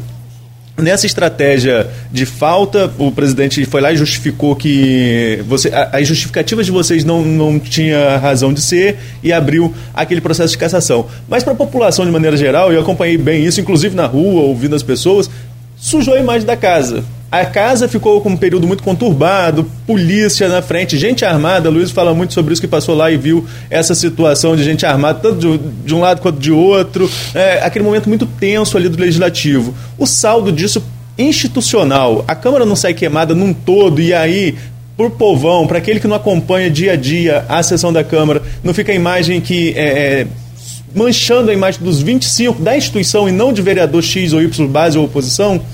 Vamos lá, eu vou usar até um termo que Nildo usou e fazer uma pergunta a vocês e a todos que nos assistem. Quando que a Câmara de Vereadores de Campos teve uma visão boa para a população? Eu, particularmente, tive meu pai presidente, vi vários presidentes ali, vários vereadores, nunca teve a aprovação total da população, porque interromper. Foi um momento. Mostrou uma posição firme. Mas para a população grande, pô, briga de novo na Câmara, confusão na Câmara. Câmara, infelizmente, a população tem que entender que se não houver briga, está tendo corrupção. Eu entendo assim. Se você tem uma Câmara sem discussão, sem problemas, esquece, tem alguma coisa errada na economia da cidade. Eu entendo assim, posso estar errado? Posso, mas entendo assim, realmente houve um exagero, eu digo da parte do atual presidente, solicitar oito viaturas da PM, dez da guarda. Você via a Câmara, parecia um presídio de tanta polícia. Aí a turma brincava, prende os vereadores. A quantidade de viatura dá para prender vereador, prefeito e a família. Porque eu pude falar em plenário, falei, gente, para que essa quantidade? Ah, tem gente armada aqui dentro. Se tem gente armada essa e a questão, polícia. Essa questão das pessoas armadas lá dentro. Ele, ele questionou isso. Ele e o líder de, de governo. Tem gente armada aqui dentro. Tem. A polícia militar está aqui fora, manda entrar e prender. A polícia não está aqui fora. A polícia estava dentro da plenária, coisa que eu nunca vi. Eu vi acontecer com meu pai, meu pai pediu para se retirar porque ali é um poder independente. O policial entrou com a arma de grosso calibre, entrou dentro da plenária e foi na sala de reunião. Ali, para mim, eu entendi como coação. E pude falar isso. E falei com o comandante, falei, tá errado. Você não pode entrar armado ali, por mais que seja, eu vou no banheiro, você não pode atravessar uma plenária com filmagem, tudo ao vivo, um policial armado ali dentro. Então, houve um exagero da parte dele, ah, tem gente armada. Falha do presidente. Você tem detector de metal, você está pagando por isso. Está entrando como? Tem alguma coisa ali. Você está entrando armado porque permitiram. Tem um detector de metal na entrada da frente e de trás. Ah, tem gente armada que não poderia estar armado. A polícia está ali fora, manda prender agora. Flagrante. E assim não foi feito. E reclamei e bati na tecla. Quem ocupou bati na tecla até que o presidente se tocou e a população em rede social batendo muito nisso parou de mandar ofício pedindo reforço da polícia ali dentro. E o movimento nosso em protestar e não ir para a sessão foi pelo que eu falei, a gente ia para a sessão, não podia falar, não podia se expor nossas opiniões, a gente não tinha direito à fala, a gente tinha que ali só bater palma e aceitar o que o presidente falava. Então a gente entendeu, não, vamos protestar. Vamos para a sessão, se ele não deixar falar, a gente já trava. E assim foi feito, se não me engano, uma ou duas vezes. Não vai deixar falar, não, acabou a sessão. Megafone. O megafone, então, dali a gente foi vendo que não tinha como. E fomos assim. Mas você acha que câmera é lugar para megafone? Se você não tem um microfone, você tem que ter um megafone. Senão você não fala. Então ali foi feito, pô, ah, pô, ficou feio. Para mim ficou para história. Um vereador censurado dá o jeito dele de falar e para a população ouvir. Então eu entendo, ah, virou um circo, porque não tem um presidente de pulso para tomar aquela casa. Não existe aquela baderna, não existe aquela discussão. Não existe. Ali tem que ter um consenso. Vamos fazer reunião uns 25 antes aqui. O que está vendo? Presidente, você errou aqui. Respeite a maioria em plenário. Isso está em qualquer regimento, em qualquer. A maioria em plenário é soberana. Se somos 13, gente, vamos botar a votação na mesa? Vamos botar a votação na mesa. Quem precipitou, quem antecipou a eleição não foi nosso grupo. A gente só reagiu até hoje. Nosso grupo político só reagiu. Cassação, reagimos. Eleição, reagimos. Você botar uma eleição para presidente na primeira sessão do ano, tendo até dezembro, cara, é prepotência. Perdeu por prepotência e por arrogância. Eu falei isso lá. É achar que não, está feito. Assinar um documento. Assinar um documento é crime. Se eu chegar para um eleitor, Luiz, vota em mim para vereador, vota, assina aqui. Eu vou preso. Por que, que o Fábio não foi preso, então? Impedir a Mike para votar nele e assinar um documento. Então, eu sou leigo. Orar, orar junto. Orar, eu entendo isso apelativo e entendo que não pode acontecer. Mas protestamos, não foi uma sessão, eles começaram a pegar a justificativa nossa, ler antes da sessão, e ele não aceitar a justificativa. Reação à cassação é a destituição? A gente tem que reagir de alguma forma. E vendo que ele realmente está cometendo excesso, pedimos a destituição dele, para ele entender que se a gente for seguir o regimento e jogar fora da bola, a gente sabe jogar. E o que a gente tem em mãos para usar o regimento da forma que ele usa, puxando para um lado, é essa. Então protestamos, ele usou que a Câmara está parada, tem projetos importantes para passar, Cadê os projetos importantes até agora? Começou semana passada que eu bati. Nós ficamos ali um mês, umas seis, seis sessões sem projeto algum. Indicação simples, troca de lâmpada. Falei, presidente, cadê os projetos importantes que você falou que você tinha para a população? Esse projeto está aí, cadê? Que bota na pauta. A Previdência não botou na pauta. Então não é questão de travar a pauta. A gente realmente fez um protesto. É lamentável não ter sessão? É. A pergunta que eu faço, quem está acompanhando as sessões de agora, o vereador está faltando, o vereador não está indo. Por que, que ele não usa a medida que ele usou com a gente? Gente, vereador Luiz e vereador Arnaldo faltaram a sessão. Vou ler a justificativa, como ele fez quando a gente não ia. Li a justificativa, indefiro a justificativa. Ou defiro, ele não faz. Foi presidente fulano faltou, faltou a justificativa. vou ler oportunamente. Tudo dele eu vou, vou ver oportunamente. Não é assim. Aí é dois pesos, duas medidas. Se você lia a nossa ausência, leia deles também e diga se aceita ou não. Tem uma pergunta aqui no grupo de WhatsApp do programa e do blog do Aloysio, blog Opiniões, e é justamente sobre essa questão. O, o Edmundo Siqueira, é, blogueiro aqui da Folha e servidor Isso. público, né? É, vereador, uma das críticas é, possíveis é, sobre a atuação da oposição nessa crise foi a respeito justamente disso, a paralisação total da Câmara, com as faltas dos 13 vereadores na casa. Analisando hoje, é, você, como líder da oposição, não acredito que tenha errado é, nessa forma, né, nessa forma de protestar?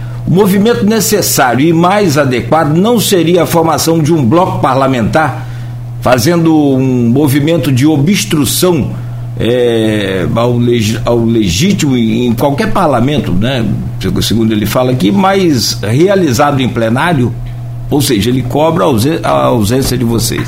Vou mandar um abraço para Edmundo.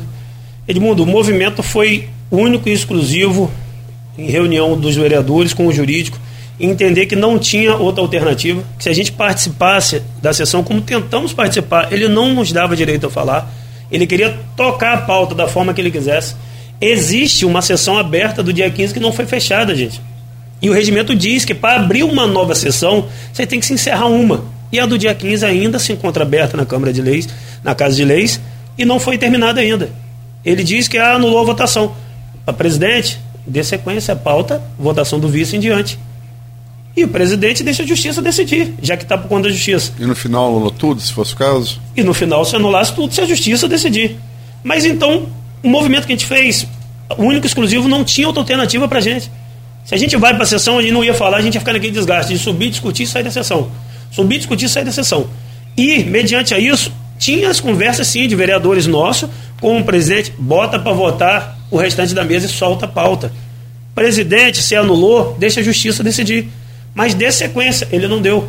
Eu pergunto a Edmundo, Edmundo, desde que a sessão voltou a funcionar de forma normal, qual projeto importante para a população foi apresentado nesse período? Tirando semana passada, que tanta gente reclamar, ele voltou por projetos, como o Diabo do Neme, para os animais, enfim. Não teve. Então, esse uso de dizer ah, a Câmara parou, a população está perdendo, perdendo o quê? No meu entender, a população está ganhando. Não está passando aumento de imposto, não está passando corte de alimentação do servidor, não está passando nada. Então, se a Câmara continuar a funcionar da forma que funcionou no passado, quem perde é a população. Então, hoje, com a maioria, graças a Deus, o prefeito vai entender que para passar, projeto ali tem que ser bom para a população, não pode ser bom pro, apenas para o grupo político dele. Marquinho, tem a questão também que lá atrás nós chegamos a escrever, eu cheguei a escrever, nós colocamos no ponto final que haveria uma possibilidade de acordo entre a base e a oposição para aprovação das contas da Rosinha e aprovação das contas de Rafael Diniz. Isso morreu antes mesmo de nascer, porque foi quando tumultuou essa questão da eleição da mesa, e nem as contas de Rosinha nem de Rafael foram a plenário. Fábio, aqui na sexta, falou que vai, vai colocar para votar antes do fim do mandato dele, como ele já tinha feito essa afirmação também na entrevista assim, por, por videoconferência que eu Folha no Ar em dezembro. É, me conta um pouquinho sobre esse acordo. Chegaram a conversar com você sobre a possibilidade dele de passar as duas contas? As duas precisam de 17 votos para aprovação porque tiveram parecer contrário do Tribunal de Contas do Estado. E qual a sua projeção a essa votação? Como eu antecipei para a Luiz há pouco, acho que eles não tiveram coragem nem de propor esse acordo a mim. Porque, como eu disse, eu não faço acordo com o grupo de garotinho. E realmente é algo muito complicado. Mas na casa você sabe que teve essa conversa. Soube que teve, está tendo essa conversa, e bastidor a gente escuta, até que ponto é verdade, eu não me entero. Como eu disse, tem coisa que eu procuro não me inteirar para eu não ter opinião viciada. Eu vejo sim, as contas de Rosinha para mim é algo incabível, não tem nem que vir para votação. É, você pegar uma sessão de vereadores que foram eleitos pelo povo à época, meu pai, inclusive, era vereador na época, e você votar seguindo o parecer do tribunal, reprovando as contas dela, e você pegar hoje, anular você já imaginou ano que vem um prefeito ser nosso e eu anular essa decisão? Que, que ponto vai chegar a política? Você já teve um, uma manifestação de uma, uma magistrada contrária Dizendo a isso. Contrária né? a isso. Então, não, não sobre isso, é, mas ela mas se manifestou. Dentro do quadro é, da é. Rosinha. Então acho que o procurador à época deu o parecer dele dizendo que não havia ilegalidade, que ela realmente foi, foi rejeitada as contas da forma correta. Hoje o mesmo procurador servindo a Fábio, lógico, como presidente, diz que não, ela não teve direito de defesa, então são duas opiniões diferentes, em épocas diferentes, em presidentes diferentes, é meio até que, que suspeito, mas enfim, não cabe a mim, cabe à justiça. O STF deixou prender Lula, soltou Lula. Soltou, soltou então Lula. é algo que a justiça tem que decidir. Então, em relação a isso, eu acho que as contas de Rosinha, eu nem considero ele botando em pauta ou não, eu acredito que não passa de forma alguma, não passaria que é incabível. O que foi, o que aconteceu já na casa foi incabível você anular uma, uma sessão de, de anos atrás. As contas de Rafael, com parecer contrários também, não acredito que passe na casa, porque não existe acordo de, de Rosinha, de, de grupo Garotinho com grupo Rafael, com grupo Arnaldo talvez, ou com grupo Bacelar, com os quatro grupos que ultimamente têm é, estado na mídia, na política da cidade. Me falaram desse acordo e desse acordo eu não participo não existe, minha opinião vai ser a minha opinião sempre. Eu não vou, não participo de acordo com o grupo deles. Escutei, mas não tive a definição disso não. E eu não vi colegas também de grupo dizer que ah, se acontecer eu vou fazer, não houve. Não, não, não há uma aproximação do grupo Rafael com o grupo de vocês? Eu tenho muita amizade a Rafael, como sempre tive, e deixo claro isso em sessão de, de plenária. É lógico, errou administrativamente, administrou mal a cidade, fez escolhas erradas, pagou um preço nas urnas, como eu costumo ver. Eu vejo líder de governo, vereador atacando muito. Rafael, Rafael, eu considero que passou. Rafael passou. Foi punido nas urnas, passou. Recomeça a vida dele, se vai continuar na política ou não, o direito dele, mas deixa recomeçar a vida dele, ver o que ele vai tocar. Agora, se subir ali, para toda desculpa foi Rafael, Rafael, Rogério tocou no ponto bacana. Pô, o líder de governo bate em Rafael toda a sessão. Mas não reprovou as contas de Rafael. Se absteve. Então, peraí. Se você quer bater em alguém, bate com coerência. Eu posso criticar o governo Rosinha, que vem com as contas rejeitadas, teve rejeição na, na Câmara e vacilou em muitas coisas na cidade, mas fez muita coisa boa. O que ela vacilou, eu vou bater. O que ela fez de bom, quando alguém comentar, eu vou bater palma. Tem que ser assim. Então eu não vejo. Eu tenho amizade de Rafael, conto o Rafael de vez em quando, brinco, estamos devendo uma gelada um pro outro, sempre fica, aliás, vão tomar gelada e nunca tomamos. Mas adoro o Rafael, é meu amigo, Infelizmente, na política, escolheu errado alguns nomes, administrou errado, mas é meu amigo, assim como Caio Viana é meu amigo. Hoje, acredito que é pré-candidato a deputado federal, vai pleitear isso. É meu amigo, indiferente de bandeiras políticas ou não. Vladimir não tem tanta amizade, é lógico, por desgaste familiar e político, mas tem meu respeito, onde encontro respeito, cumprimento, trato bem. Então, tem que saber separar essas coisas. Então, eu sei separar essas coisas hoje muito bem. A gente debate na Câmara, mas encontrou, a gente se respeita, a gente dá ideias um para o outro para tentar evoluir, se aceita ou não, aí é papel de cada um.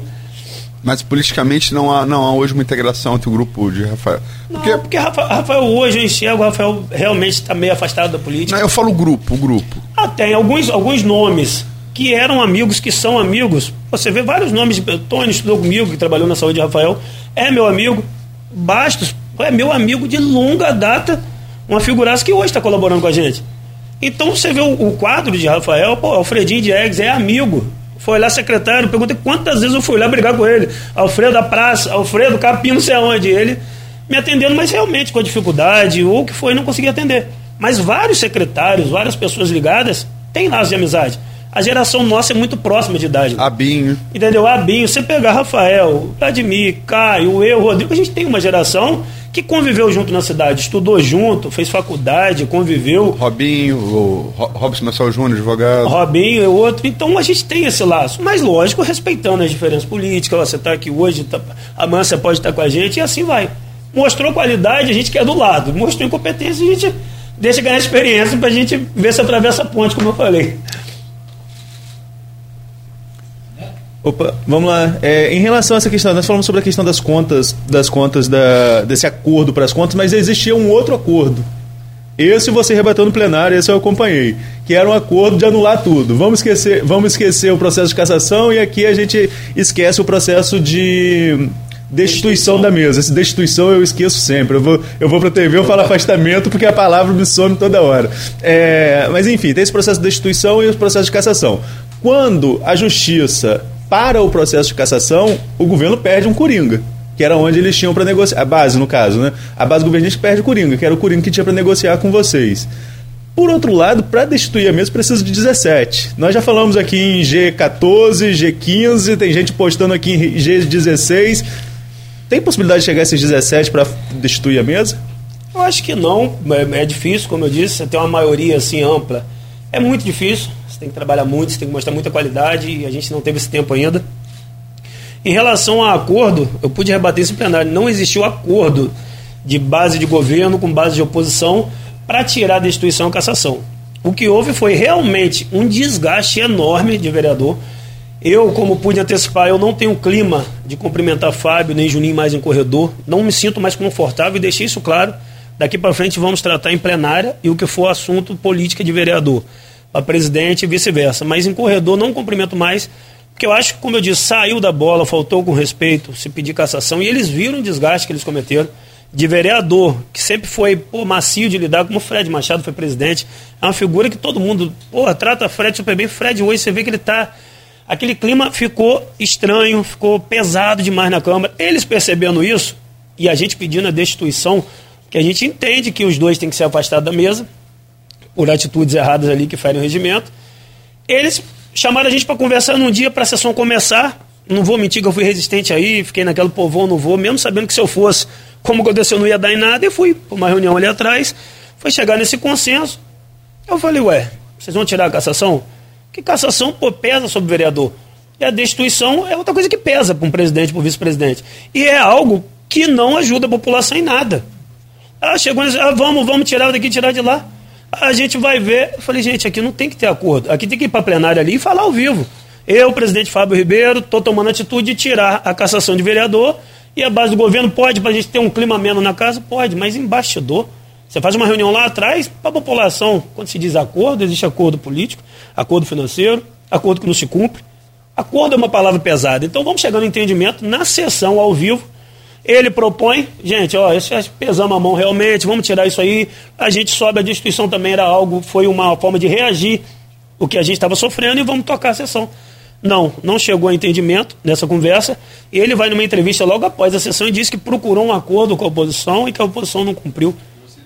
Negou, negou. Poxa, é lamentável você usar uma, um, uma coisa que a gente conversou com 25 vereadores, em que sempre a conversa sai do tom, sempre com a mesma figura da casa. O mesmo vereador da casa acaba saindo do tom e, e aumentando o calor entre os outros.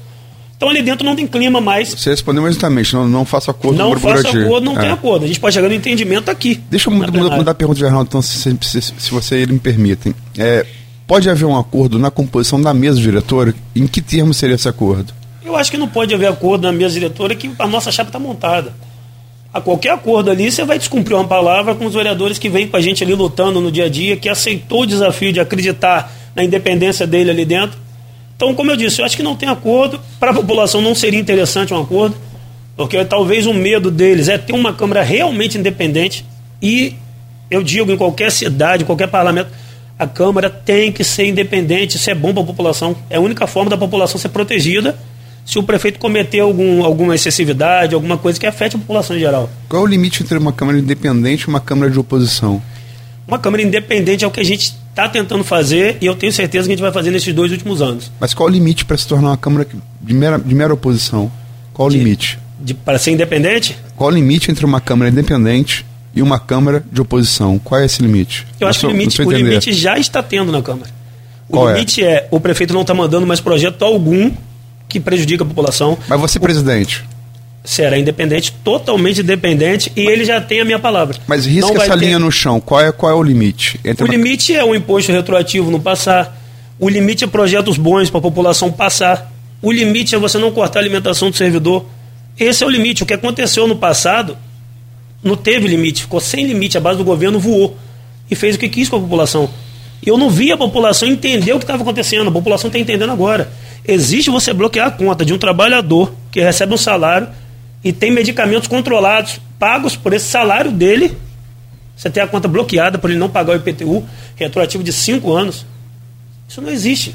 Não existe lugar nenhum. Então, essa é a diferença entre oposição e independente.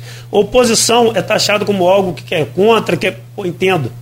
Mas oposição é uma palavra que eu costumo usar, porque no linguajar já vinculou assim de alguém que vá contra atitudes do prefeito. Então, eu não fujo dessa maneira. Eu sou vereador de oposição.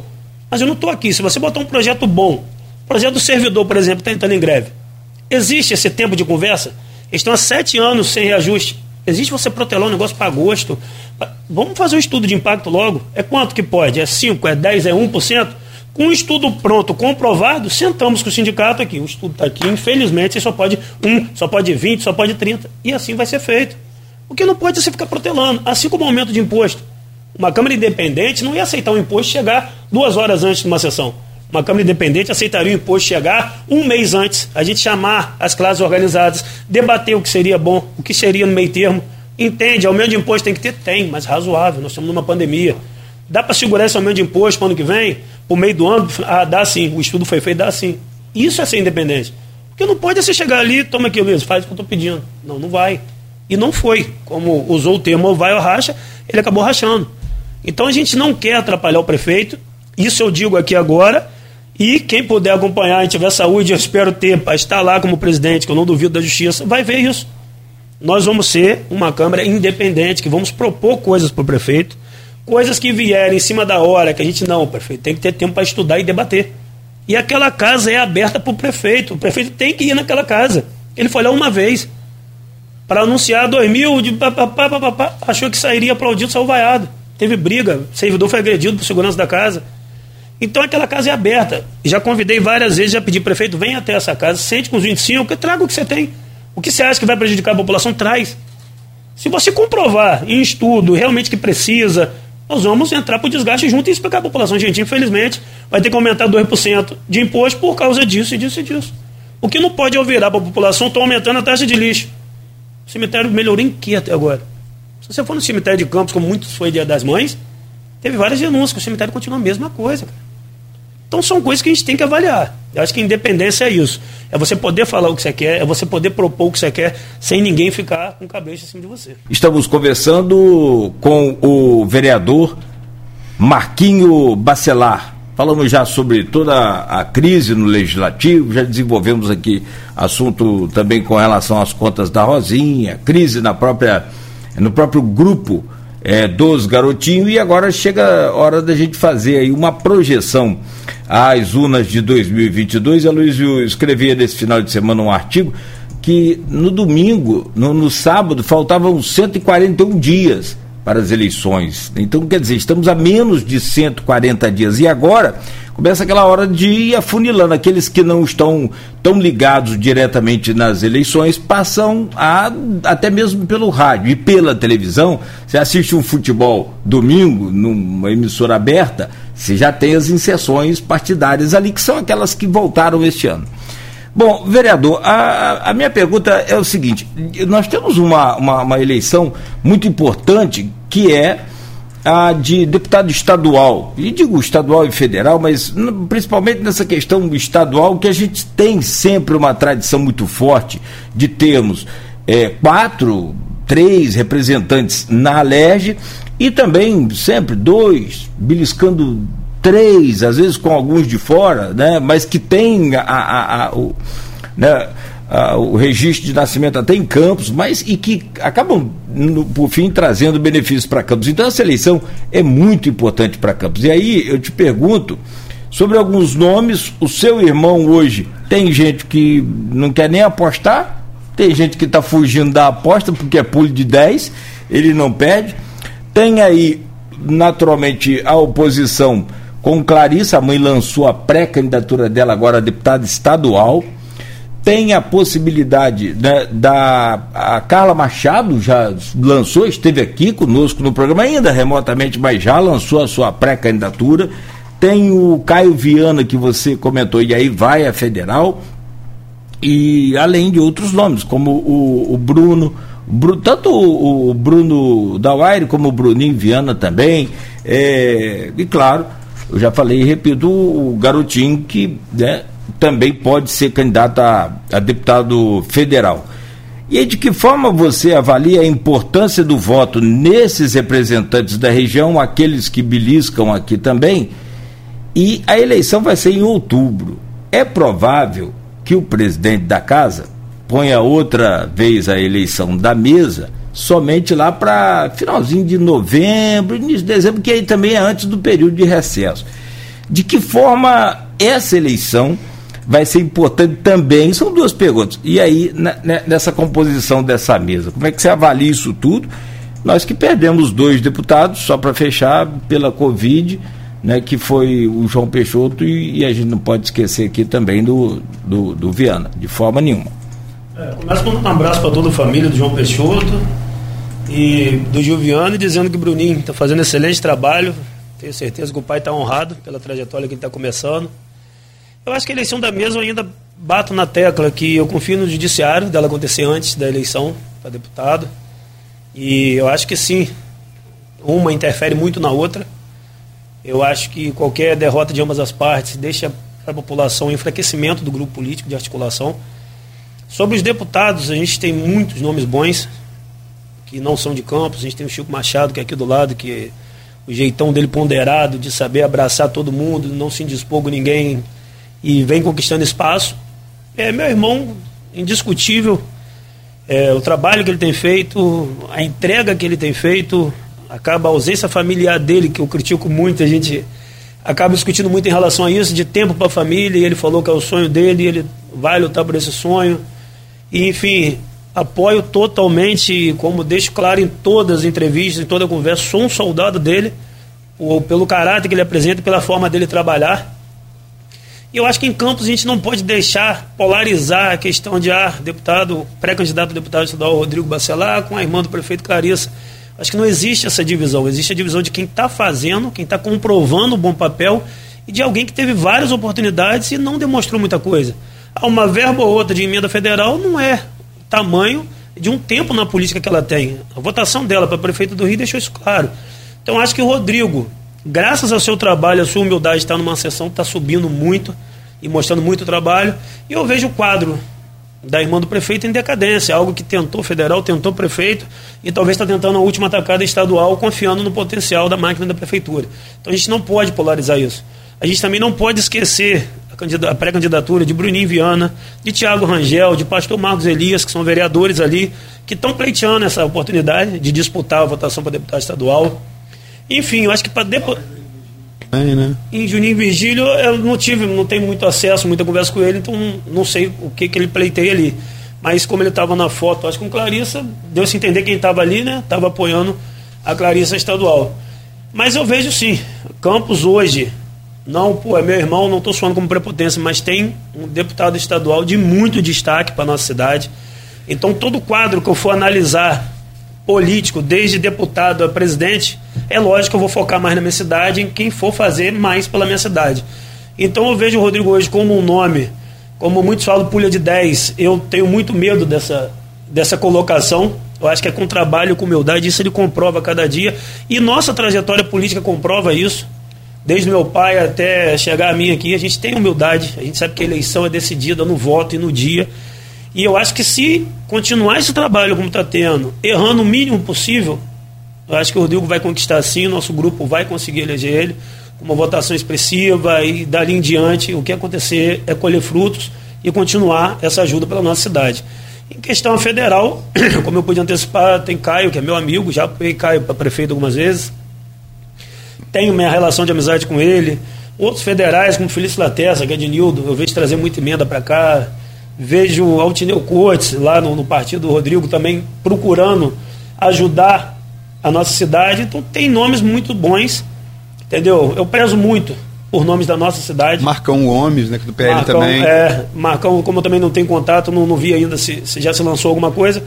Mas eu vejo sim. E eu sou muito bairrista, eu puxo muito pela minha cidade. Eu procuro sempre estar próximo de, de candidatos da minha cidade. Acho que o acesso é mais fácil, o olhar vai ter mais um, uma ligação de carinho, de história com a cidade. Mas tem muita gente boa aqui que está pleiteando. Eu destaco, sim, lógico, meu irmão, como deputado estadual, é fato e é indiscutível o trabalho que ele tem feito na nossa cidade.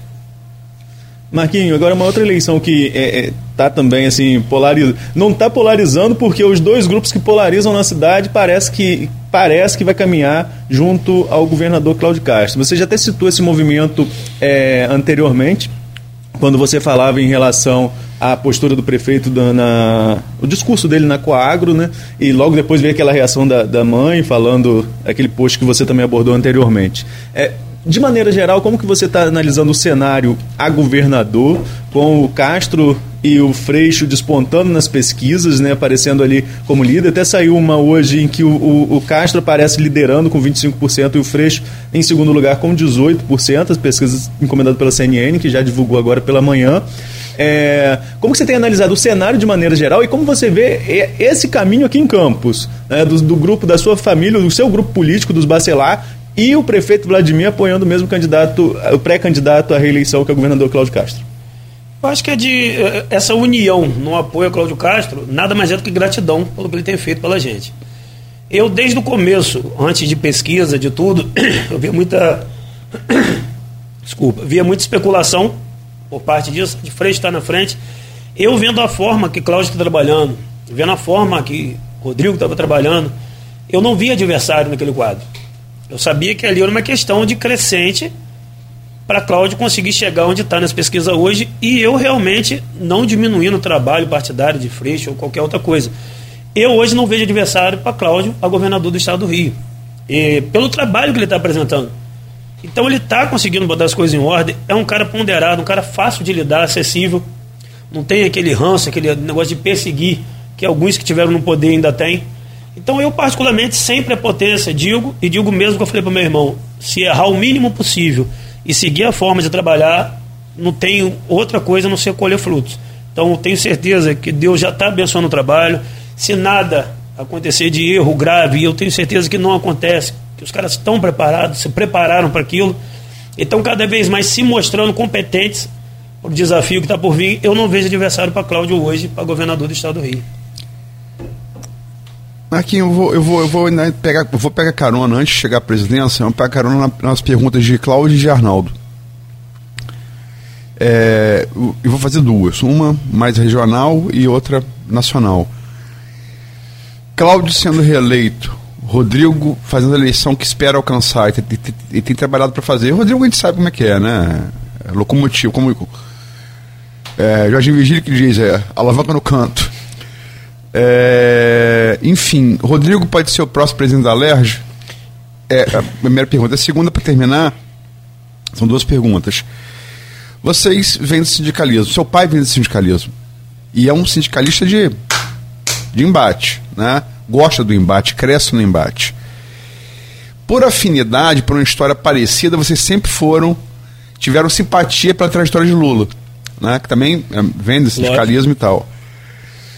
É uma eleição talvez a mais polarizada em muito tempo na história do Brasil. Há quem tema até, esperemos que não aconteça, pelo, por violência, né, por descampo para violência, tão acerrado que está. Esperemos que isso não ocorra. Como é que você vê essa eleição é, é, nacional? Qual a posição pessoal sua, como pessoal, pessoal como político, né? E do seu grupo familiar? É, e que projeção você faz para essa eleição? São duas perguntas. Eu acho que a questão do Rodrigo, como eu disse, se o trabalho seguir da forma que está e tenho certeza que vai seguir, vou fazer tudo possível da minha parte para seguir esse trabalho de excelência que ele está fazendo. Muito se especula assim, ele ser o presidente da LERJ, em brincadeiras internas de grupo, de outros deputados, tem essa, esse tom de brincadeira que a gente se encontra, mas tudo aí no seu tempo, Deus abençoando, tudo vai acontecer no seu tempo. Se for, espero que sim, seria lógico, como irmão, uma honra, e como político da cidade, você vê um, um político da nossa cidade chegar presidente da LERJ, eu acho que é algo muito bacana, é algo que faria história. Em relação à presidência, realmente meu pai é sindicalista a vida toda, sempre de embate, e a gente sempre brinca que ele fazia mais que Lula nas greves, que ele peitava, que ele fazia mais que Lula, a gente brincava, isso familiar. E sempre teve esse lado mais trabalhador, de defender o trabalhador. Isso é algo que está na nossa raiz. Mas como eu pude falar para alguns, já falei até aqui, o Brasil precisava de um choque de ordem. Não estou dizendo que seria Bolsonaro, seria Fulano, João, Maria. O Brasil precisava de um choque. Lula foi um bom presidente, na minha concepção, foi um bom presidente. A Dilma veio, teve seus erros, teve seus desgastes, acabou em articulação, caindo. E deixando o poder na mão do vice, e daí em diante todo mundo sabe o que aconteceu. Mas que o Brasil precisava de um choque de ordem, o Rio de Janeiro precisava de um choque de ordem, Campos precisava de um choque de ordem quando o Rafael assumiu que a gente acreditou em Rafael aqui, não, vamos acabar a corrupção, vamos estancar. A população precisava disso. Se ocorreu e não, se ocorreu ou não, foi consequência, mas o voto foi credenciado, acredito eu, assim. Pô, tá tendo muita corrupção, vamos botar um cara que não é corrupto. Mas aqui de Campos a gente vai conseguir entender que Bolsonaro é corrupto ou não? Lá na presidência, eu não consigo entender, não consigo ver. Mas que precisava de choque de ordem, precisava. Porém, não gosto do radicalismo, não gosto de nada excessivo. Muitos discursos dele, muito excessivo contra a vacina, contra vários outros meios, que eu não concordo. Não votei nele, não voto nele, mas como sou bairrista, como disse, vejo muito pela minha cidade. Hoje eu estou num grupo político, na minha cidade, de oposição, que tenho hoje o meu irmão, deputado estadual, no partido dele. Vejo hoje o Cláudio Castro no partido dele. E se for entendido que o melhor para nossa cidade seja um presidente no partido do governador, que a linha seria direta pelo benefício do nosso município, há de se pensar, há de se conversar para chegar no consenso. Eu só acho que a minha opinião, infelizmente, não vai influenciar lá em cima, mas queria poder dar minha opinião e dizer: vamos parar com o radicalismo, vamos escolher um nome ameno do partido, ou se for Bolsonaro, tem que mudar o discurso, tem que mudar a maneira de governar, mas infelizmente minha opinião não chega lá mas eu sou bairrista, eu defendo o meu município, eu quero o melhor da minha cidade, e se o melhor da minha cidade for uma linha reta entre deputado, governador e presidente, eu sou grupo e vou acatar o que o grupo a maioria decidir. Marquinho, agora nessa questão partidária tem um, um, fato curioso nessa eleição do Rio de Janeiro, que é a figura do André Siciliano, presidente da LERJ do PT. Dornelles, em entrevista, já falou que se todo petista fosse como Siciliano, ele votaria, votaria no PT. E o PL tem um pré-candidato à reeleição, que é o senador Romário, que é pré-candidato à reeleição pelo partido. Como fica o seu grupo político aqui com essa proximidade que existe com o Siciliano? O Siciliano vem várias vezes com o Bacelar aqui, numa eleição, caso o PL sustente até lá a, a, a possibilidade de reeleição de, do Romário. Eu, particularmente, com o André, é um caso à parte, porque foi criado uma amizade, foi criado um vínculo da minha família com ele. E é uma figura realmente. Não tem como se discutir. Um cara continuar, se manter um presidente da Alerj ativo, enfrentando com a bandeira do PT nas costas, onde a bandeira do PT é, alvo na rua até hoje. Se você vestir um vermelho, o cara te xinga na rua. Então o radicalismo ficou tão grande que até roupa vermelha o pessoal parou de usar. Então você se manter presidente da Alerj com uma bandeira do PT nas costas não é para qualquer um. Você se mostra competência, se mostra um cara articulado. Eu pude lá no Rio, no lançamento do projeto lá, acompanhar uma festa linda com várias lideranças políticas de outros partidos mas eu vejo realmente o André um cara que flutua em todas as áreas, assim como eu vejo o Cláudio Castro flutuar em todas as áreas políticas. Não tem um radicalismo, é um cara fácil de lidar, um cara macio de lidar. Então ele consegue flutuar em todas as classes políticas, assim como o André Siciliano.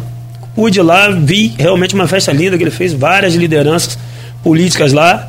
Então eu vejo sim, independente de bandeira política, quando o seu nome é leve e traz a solução que a população precisa, acho que acaba a bandeira política saindo de lado.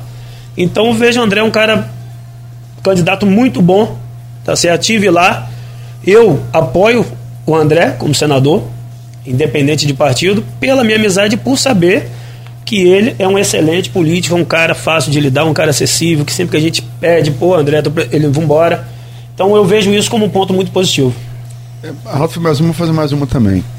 Eu fiquei com vontade de fazer, mas eu caminhar fechamento, mas vou fazer mais uma.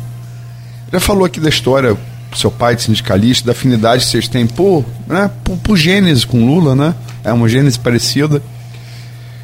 E a gente tá, é, vendo ontem o presidente Jair Bolsonaro foi falar para empresários. Ele levanta a política liberal, fala assim, não agora privatizar a Petrobras, que a gente sabe que não, que não é assim, né? Imagina privatizar Petrobras no parlamento, você parlamentar, isso não, isso não é. Isso não é. Como você falou, não pode chegar hoje para. É solução. É, isso não, não é assim. Mas, enfim, é, o discurso liberal dele agradou os empresários ele começou a falar em é, questionar o eletrônico, então o empresariado não gostou e ele, também é político, ele, na memória ele mudou. Mas estão vindo vários avisos. É, o, o, diretor da CIA, estou falando da, da maior agência internacional de, de, de espionagem do mundo, que é dos Estados Unidos teve que aconselhou não falar sobre isso, pelo governo Biden, Joe Biden, que hoje é o governo dos Estados Unidos. Está vindo sinais de todo mundo aí, que a União Europeia já, emitiu N sinais de que um, uma subversão da ordem, da ordem no Brasil institucional não vai ser aceita. Né? Como é que você vê esse tipo de discurso? Quer dizer, Lula, é, Arnaldo citou, é, se você falou antes, Arnaldo mandou aqui a, a Quaest, Caixa já começa a superar Freixo. Freixo está então vinha na frente de todas as pesquisas. Cacho diminuiu, agora essa Quaest aí já dá Castro, é, Castro na frente. Mas não há pesquisa nenhuma ainda que dê Bolsonaro na frente de Lula. Têm uma diferença razoável. Bolsonaro, verdade, recuperou.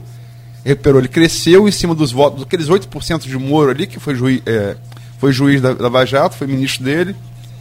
Chegou aos 30, estava em 23, está com 30, alguma coisa. É, Lula patina, acho que uns dois meses em 40 pontos, né? Como é que você vê? É, e, e, outra coisa, a, rejeição de Bolsonaro continua muito alta. Rejeição, você sabe, o segundo turno é rejeição. É, é o que decide. É o, que, é o teto, né? Que vai crescer. Como é que você vê, enquanto político, é, enquanto cidadão, é, essa, essa possibilidade de, de, de, de, ruptura institucional, de não aceitar o resultado da urna, é, enfim, até pior, você vê setores das Forças Armadas endossando esse tipo de discurso. Como é que você vê isso? Isso é perigosíssimo, né? Algo que inaceitável e eu tenho certeza que todos vão se unir contra isso. Porque realmente Bolsonaro tem as falas dele muito pesadas. Ele deixa transparecer um radicalismo muito grande. Isso não é bom para a democracia, isso não é bom para a população. Mas o fato tem que ser respeitado, qualquer decisão de urna tem que ser respeitada. E eu acho que vai ser respeitado, não vai chegar ao ponto que os mais radicais acham que vai chegar, que vamos ficar no poder porque a gente quer. Não, se a população, a maioria entender que o retorno de Lula é o melhor para o Brasil, tem que ser respeitado. Como se surgiu uma terceira via, tem que ser respeitado. O que não pode é a gente atropelar a democracia em forma alguma. Se eu bati tanto na Câmara ali por aceitar a democracia de maioria ali, não tem como em qualquer outro lugar isso não acontecer. Eu acredito sim, como você disse, o Brasil está bem dividido. Antes quem votava em Lula não podia falar, hoje já se fala nas ruas. Como eu disse, é, bandeira do PT virou alvo na rua. Isso não é legal. Você pode ter a sua opinião política, mas você respeita a diferença do outro. Então tem que ser respeitado. Tenho muita preocupação sobre essa eleição, realmente, porque pode descambar para um lado da violência, espero que não. Mas eu acho que o que a maioria entender vai ser respeitado. Eu não vejo também esse tipo de golpe. Nós estamos. 2020 não tem, eu não acredito. Acredito que podem tentar, mas não, não vai ser permitido. Tem que ter uma interferência de alguma forma. Eu acho que ele mesmo, caso seja derrotado nas urnas, ele vai entender e não vai ter esse tipo de, de atitude, não. Eu acho que é muito da boca para fora, aquela explosividade de falar, babá, mas eu não, não acredito que você não aceite um resultado de urna. É muito é inacreditável para mim. Vai ser tipo 7 de abril? 7 de, de setembro, perdão? Primeiro de abril, né? Primeiro de abril, é. Queria lembrar, o 7 de abril que foi o primeiro de abril. de fevereiro. É, aqui, eu, é. Eu estou na dúvida de uma coisa, já que todo mundo fez mais uma, vou fazer mais uma. Eu fiquei na dúvida, quem é o federal do grupo Bacelar? Federal do grupo Bacelar não, não está decidido ainda. A gente tem conversado, tem opiniões, o Tineu, de vários nomes, mas a gente não chegou no consenso de federal. O grupo de vereadores, vários têm candidatos. Conversou com o Caio? Hildo tem, tem conversa com o Caio, tem conversa com o Caio sempre. Meu amigo, a gente sempre tá. Tive no Rio com ele, nesse movimento da Câmara aí, pude estar com ele lá para agradecer a força que ele deu a gente. Não, mas conversa grupo... que eu digo para eleição. Ah, já tive, ele pede, é lógico que a gente tem conversa, não tem isso. A amizade, ele vai ligar e vai brincar. Mas no grupo dos 14 ali, tá aberto. Entendeu? O vereador Ponildo já tem um dele, que já declara sempre. É, tem outros ali que eu esqueci agora, acho que o, o Maico tem a dele. E federal está aberto. A gente não tem unificação em federal ali em respeito a toda a trajetória de cada um tem. Entendeu? Até porque são vários nomes bons. Eu falo, brinquei aqui do Caio, que sai na frente por ser da cidade. Tem um cara... Igor que sempre apoia o Hugo Leal, leva até assessor para apoiar. tem Igor que tem sua história com o Hugo, mas não sei se fica com o Hugo esse pleito. Mas enfim, federal está bem, bem dividido. Particularmente. Seu eu, irmão fala o quê? Eu meu pai ainda a gente não decidiu, o Rodrigo ainda não sentou com a gente para a gente traçar qual seria o melhor federal para a família ali. Mas pro grupo de vereadores ali está bem, tá bem dividido. Bom, é, eu não sei se for pensar em grupo unido, mas aí você já falou vários exemplos. O Nildo tem o Laterça, o Hugo Léo é do Igor, mas enfim. Mas o grupo unido pode até ter bagagem para eleger um, um, federal também. Não sei. Tem. Se a maioria, a maioria do grupo ali se entender, não unificar sei. pelo menos parte do grupo ali, eu acho que elege sim. É.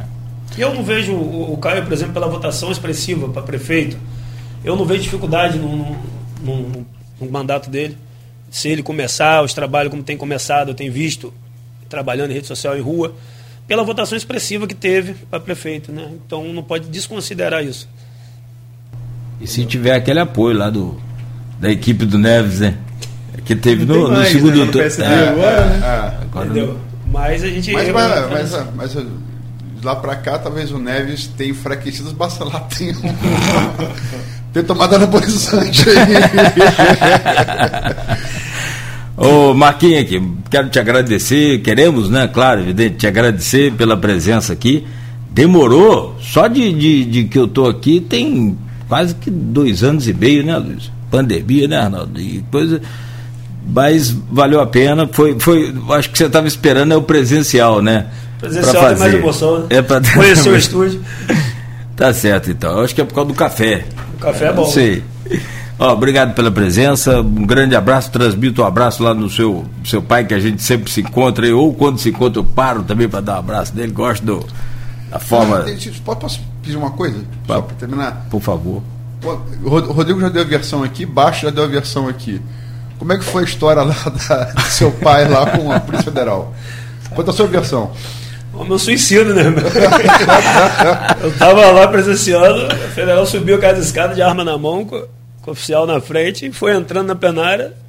E de imediato, sem consultar ninguém, já não, pode ser retirado aqui. Aqui dentro não, na plenária não. Pode ficar na plateia ali, só ela entra. Ela trouxe a decisão da cidade na mão, da Justiça de Campos, e momento quase igual chegou a decisão do Rio, e ele catou do Rio e peitou do jeito dele e foi feito. Peita, depois a gente vê o que dá. Mas é um grande abraço, meu pai, esquece, exemplo. É... E hoje, é o que eu digo, em primeiro lugar, minha trajetória política é honrar primeiro o nome dele, toda a trajetória dele, e depois nossos eleitores, nossa família, população em geral. Mas em primeiro lugar sempre vai ser ele.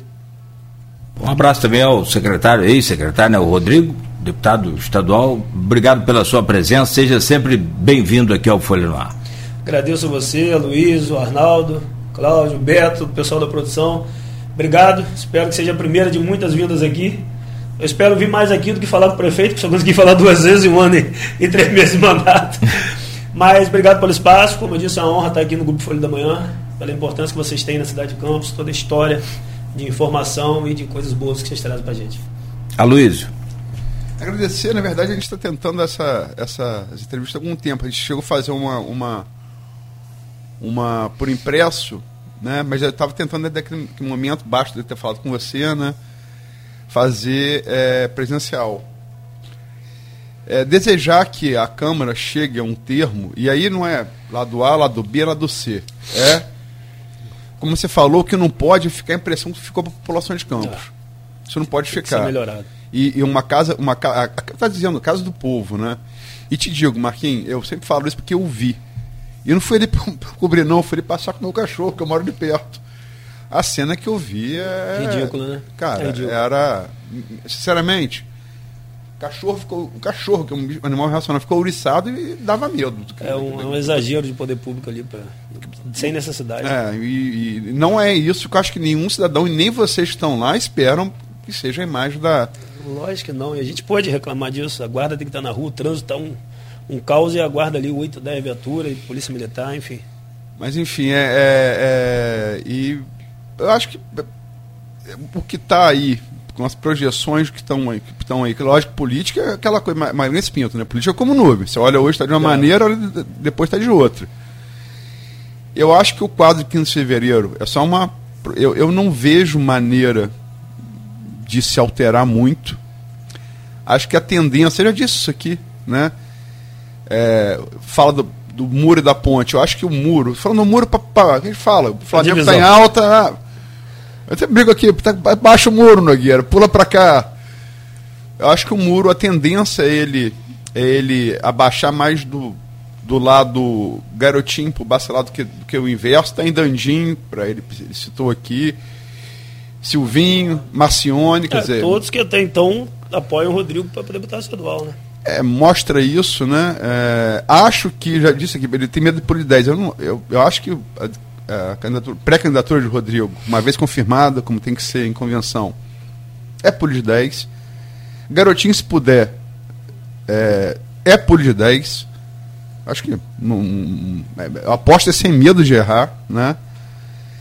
É, e desejar sorte aí. Eu acho que você é, seja agora, pela justiça, seja lá em dezembro, você deve assumir é, é, o, o biênio como.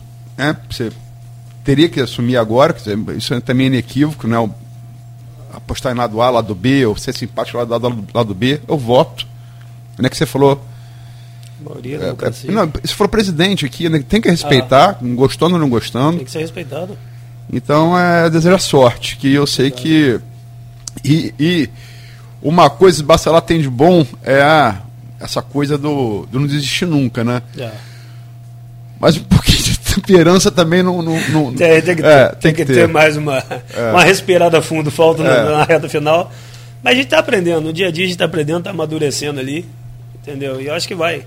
Acho que todo puxão de orelha é bem-vindo, seja da imprensa, seja de, de, pai, de família, todo puxão de orelha, conselho é bem-vindo.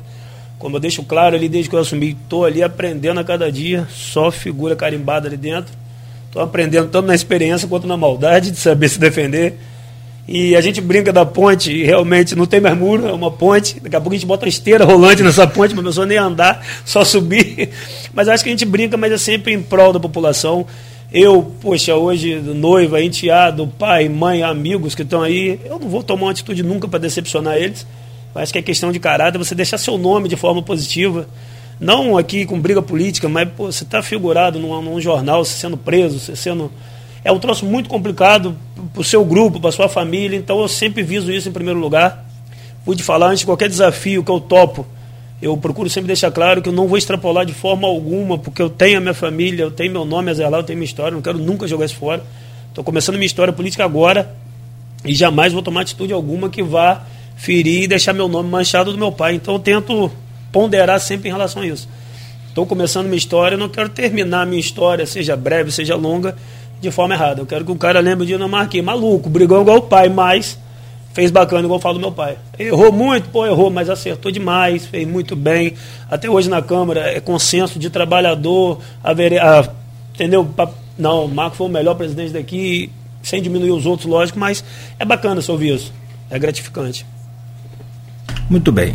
Neto, para fechar, Opa, por favor. Agradecer ao Marquinho também pela entrevista, é, pedir desculpa também, nós tivemos um probleminha no sinal aí, e parece, rapaz, daqui a pouco vão dizer. Eu lembro quando eu entrevistei Francimara, sabe como tá um, um caos aqui? Francimara foi para um sítio se isolar, porque ela disse que o pessoal de Pedrinho jogava um vergalhão para derrubar o sinal de internet.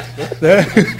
E aí, quando foi a entrevista, a última entrevista nossa com o Rodrigo, nós tivemos problema, tivemos que vir correndo pro estúdio, ainda no meio da pandemia. E agora, no, no último bloco, os dois blocos, os primeiros dois dois blocos transmitimos direto, no último bloco tivemos um problema, mas não tem ninguém derrubando. A priori não tem ninguém derrubando sinal de internet. De não acontece. é, aqui. Então pedir desculpa e mais uma vez agradecer. Como disse o Luiz, desejar sorte e tomara que. É, a gente, quando a gente fala que pacificar a Câmara, não é questão de, de ser submisso, como o Marquinhos falou, nada disso. É só que seja um debate de ideias ali dentro, que não se extrapole para questões pessoais, que não leve para nada disso, porque quando chega a esse ponto fica ruim para a imagem institucional do Legislativo, como para os vereadores que fazem parte da casa, e ninguém quer ver isso. Né? São representantes do povo e a gente quer que o, melhor para o povo saia daquela casa. Então a gente pede isso, a pacificação passa em torno disso, de deixar o vereador falar de botar os projetos dos vereadores em pauta, de botar as CPIs, o pedido de CPIs em pauta, porque quanto mais se investigar, quanto mais você fiscalizar, a população que ganha. E agradecer a entrevista, não, fui intimado por você, Arnaldo, para estar aqui, intimação presencial, eu precisava estar aqui, realmente eu precisava estar aqui, e graças a Deus agora pessoalmente, realmente é bem melhor para a gente poder trocar olhar e trocar ideias aqui. Então só me acrescenta, só me soma essa experiência aqui também. Grande abraço e saudações tricolores. Eita. Rapaz, não tem um, só tem um aqui, os dois ali. Olha, vou te contar, não sei em quem que eu tô confiando. Só se for das pernas. Gente, você, pode, você pode dizer que o Flamengo tem que, tem que admitir. É, dois times que o Flamengo tem que. É Fluminense e Liverpool. Eu acho que são os dois. Mas é. Os caras. É, chega na final é complicado. Tá tão duro. É. Esse Liverpool, sábado, você viu? Contra o Chelsea. É, mas agora vamos ver quanto é o Real Madrid, né? É. Aí o buraco mais embaixo. E o Chelsea apertou, né? Tanto que foi pro empate, foi para os pênaltis, né? Enfim, bom ver aqueles brasileiros brilhando lá também, sobretudo. Gente, amanhã de volta às sete da manhã com mais um Folha no Ar. Vereador Marquinhos Bacelar, muito obrigado mais uma vez. Né? Toda sorte lá para você, quer dizer, toda sorte para o município, é evidente, que tem cento 40 mil pessoas né, na, na linha da pobreza. Só lembrar que amanhã vai estar a parte da entrevista, não dá para botar lá toda, né? Ah, sim, sim. Publicada uma página standard na, na edição de amanhã da Folha da Manhã. Não, perfeito, perfeito. É, os, né, esse compacto aí, né, com todos os momentos importantes aqui da entrevista, claro. E a gente torce para que a Câmara faça o trabalho dela com essa população aí com toda a população, mas com essa principalmente que, que precisa imediatamente né, das ações do poder público. Às sete da manhã, de volta o Folha no Ar amanhã.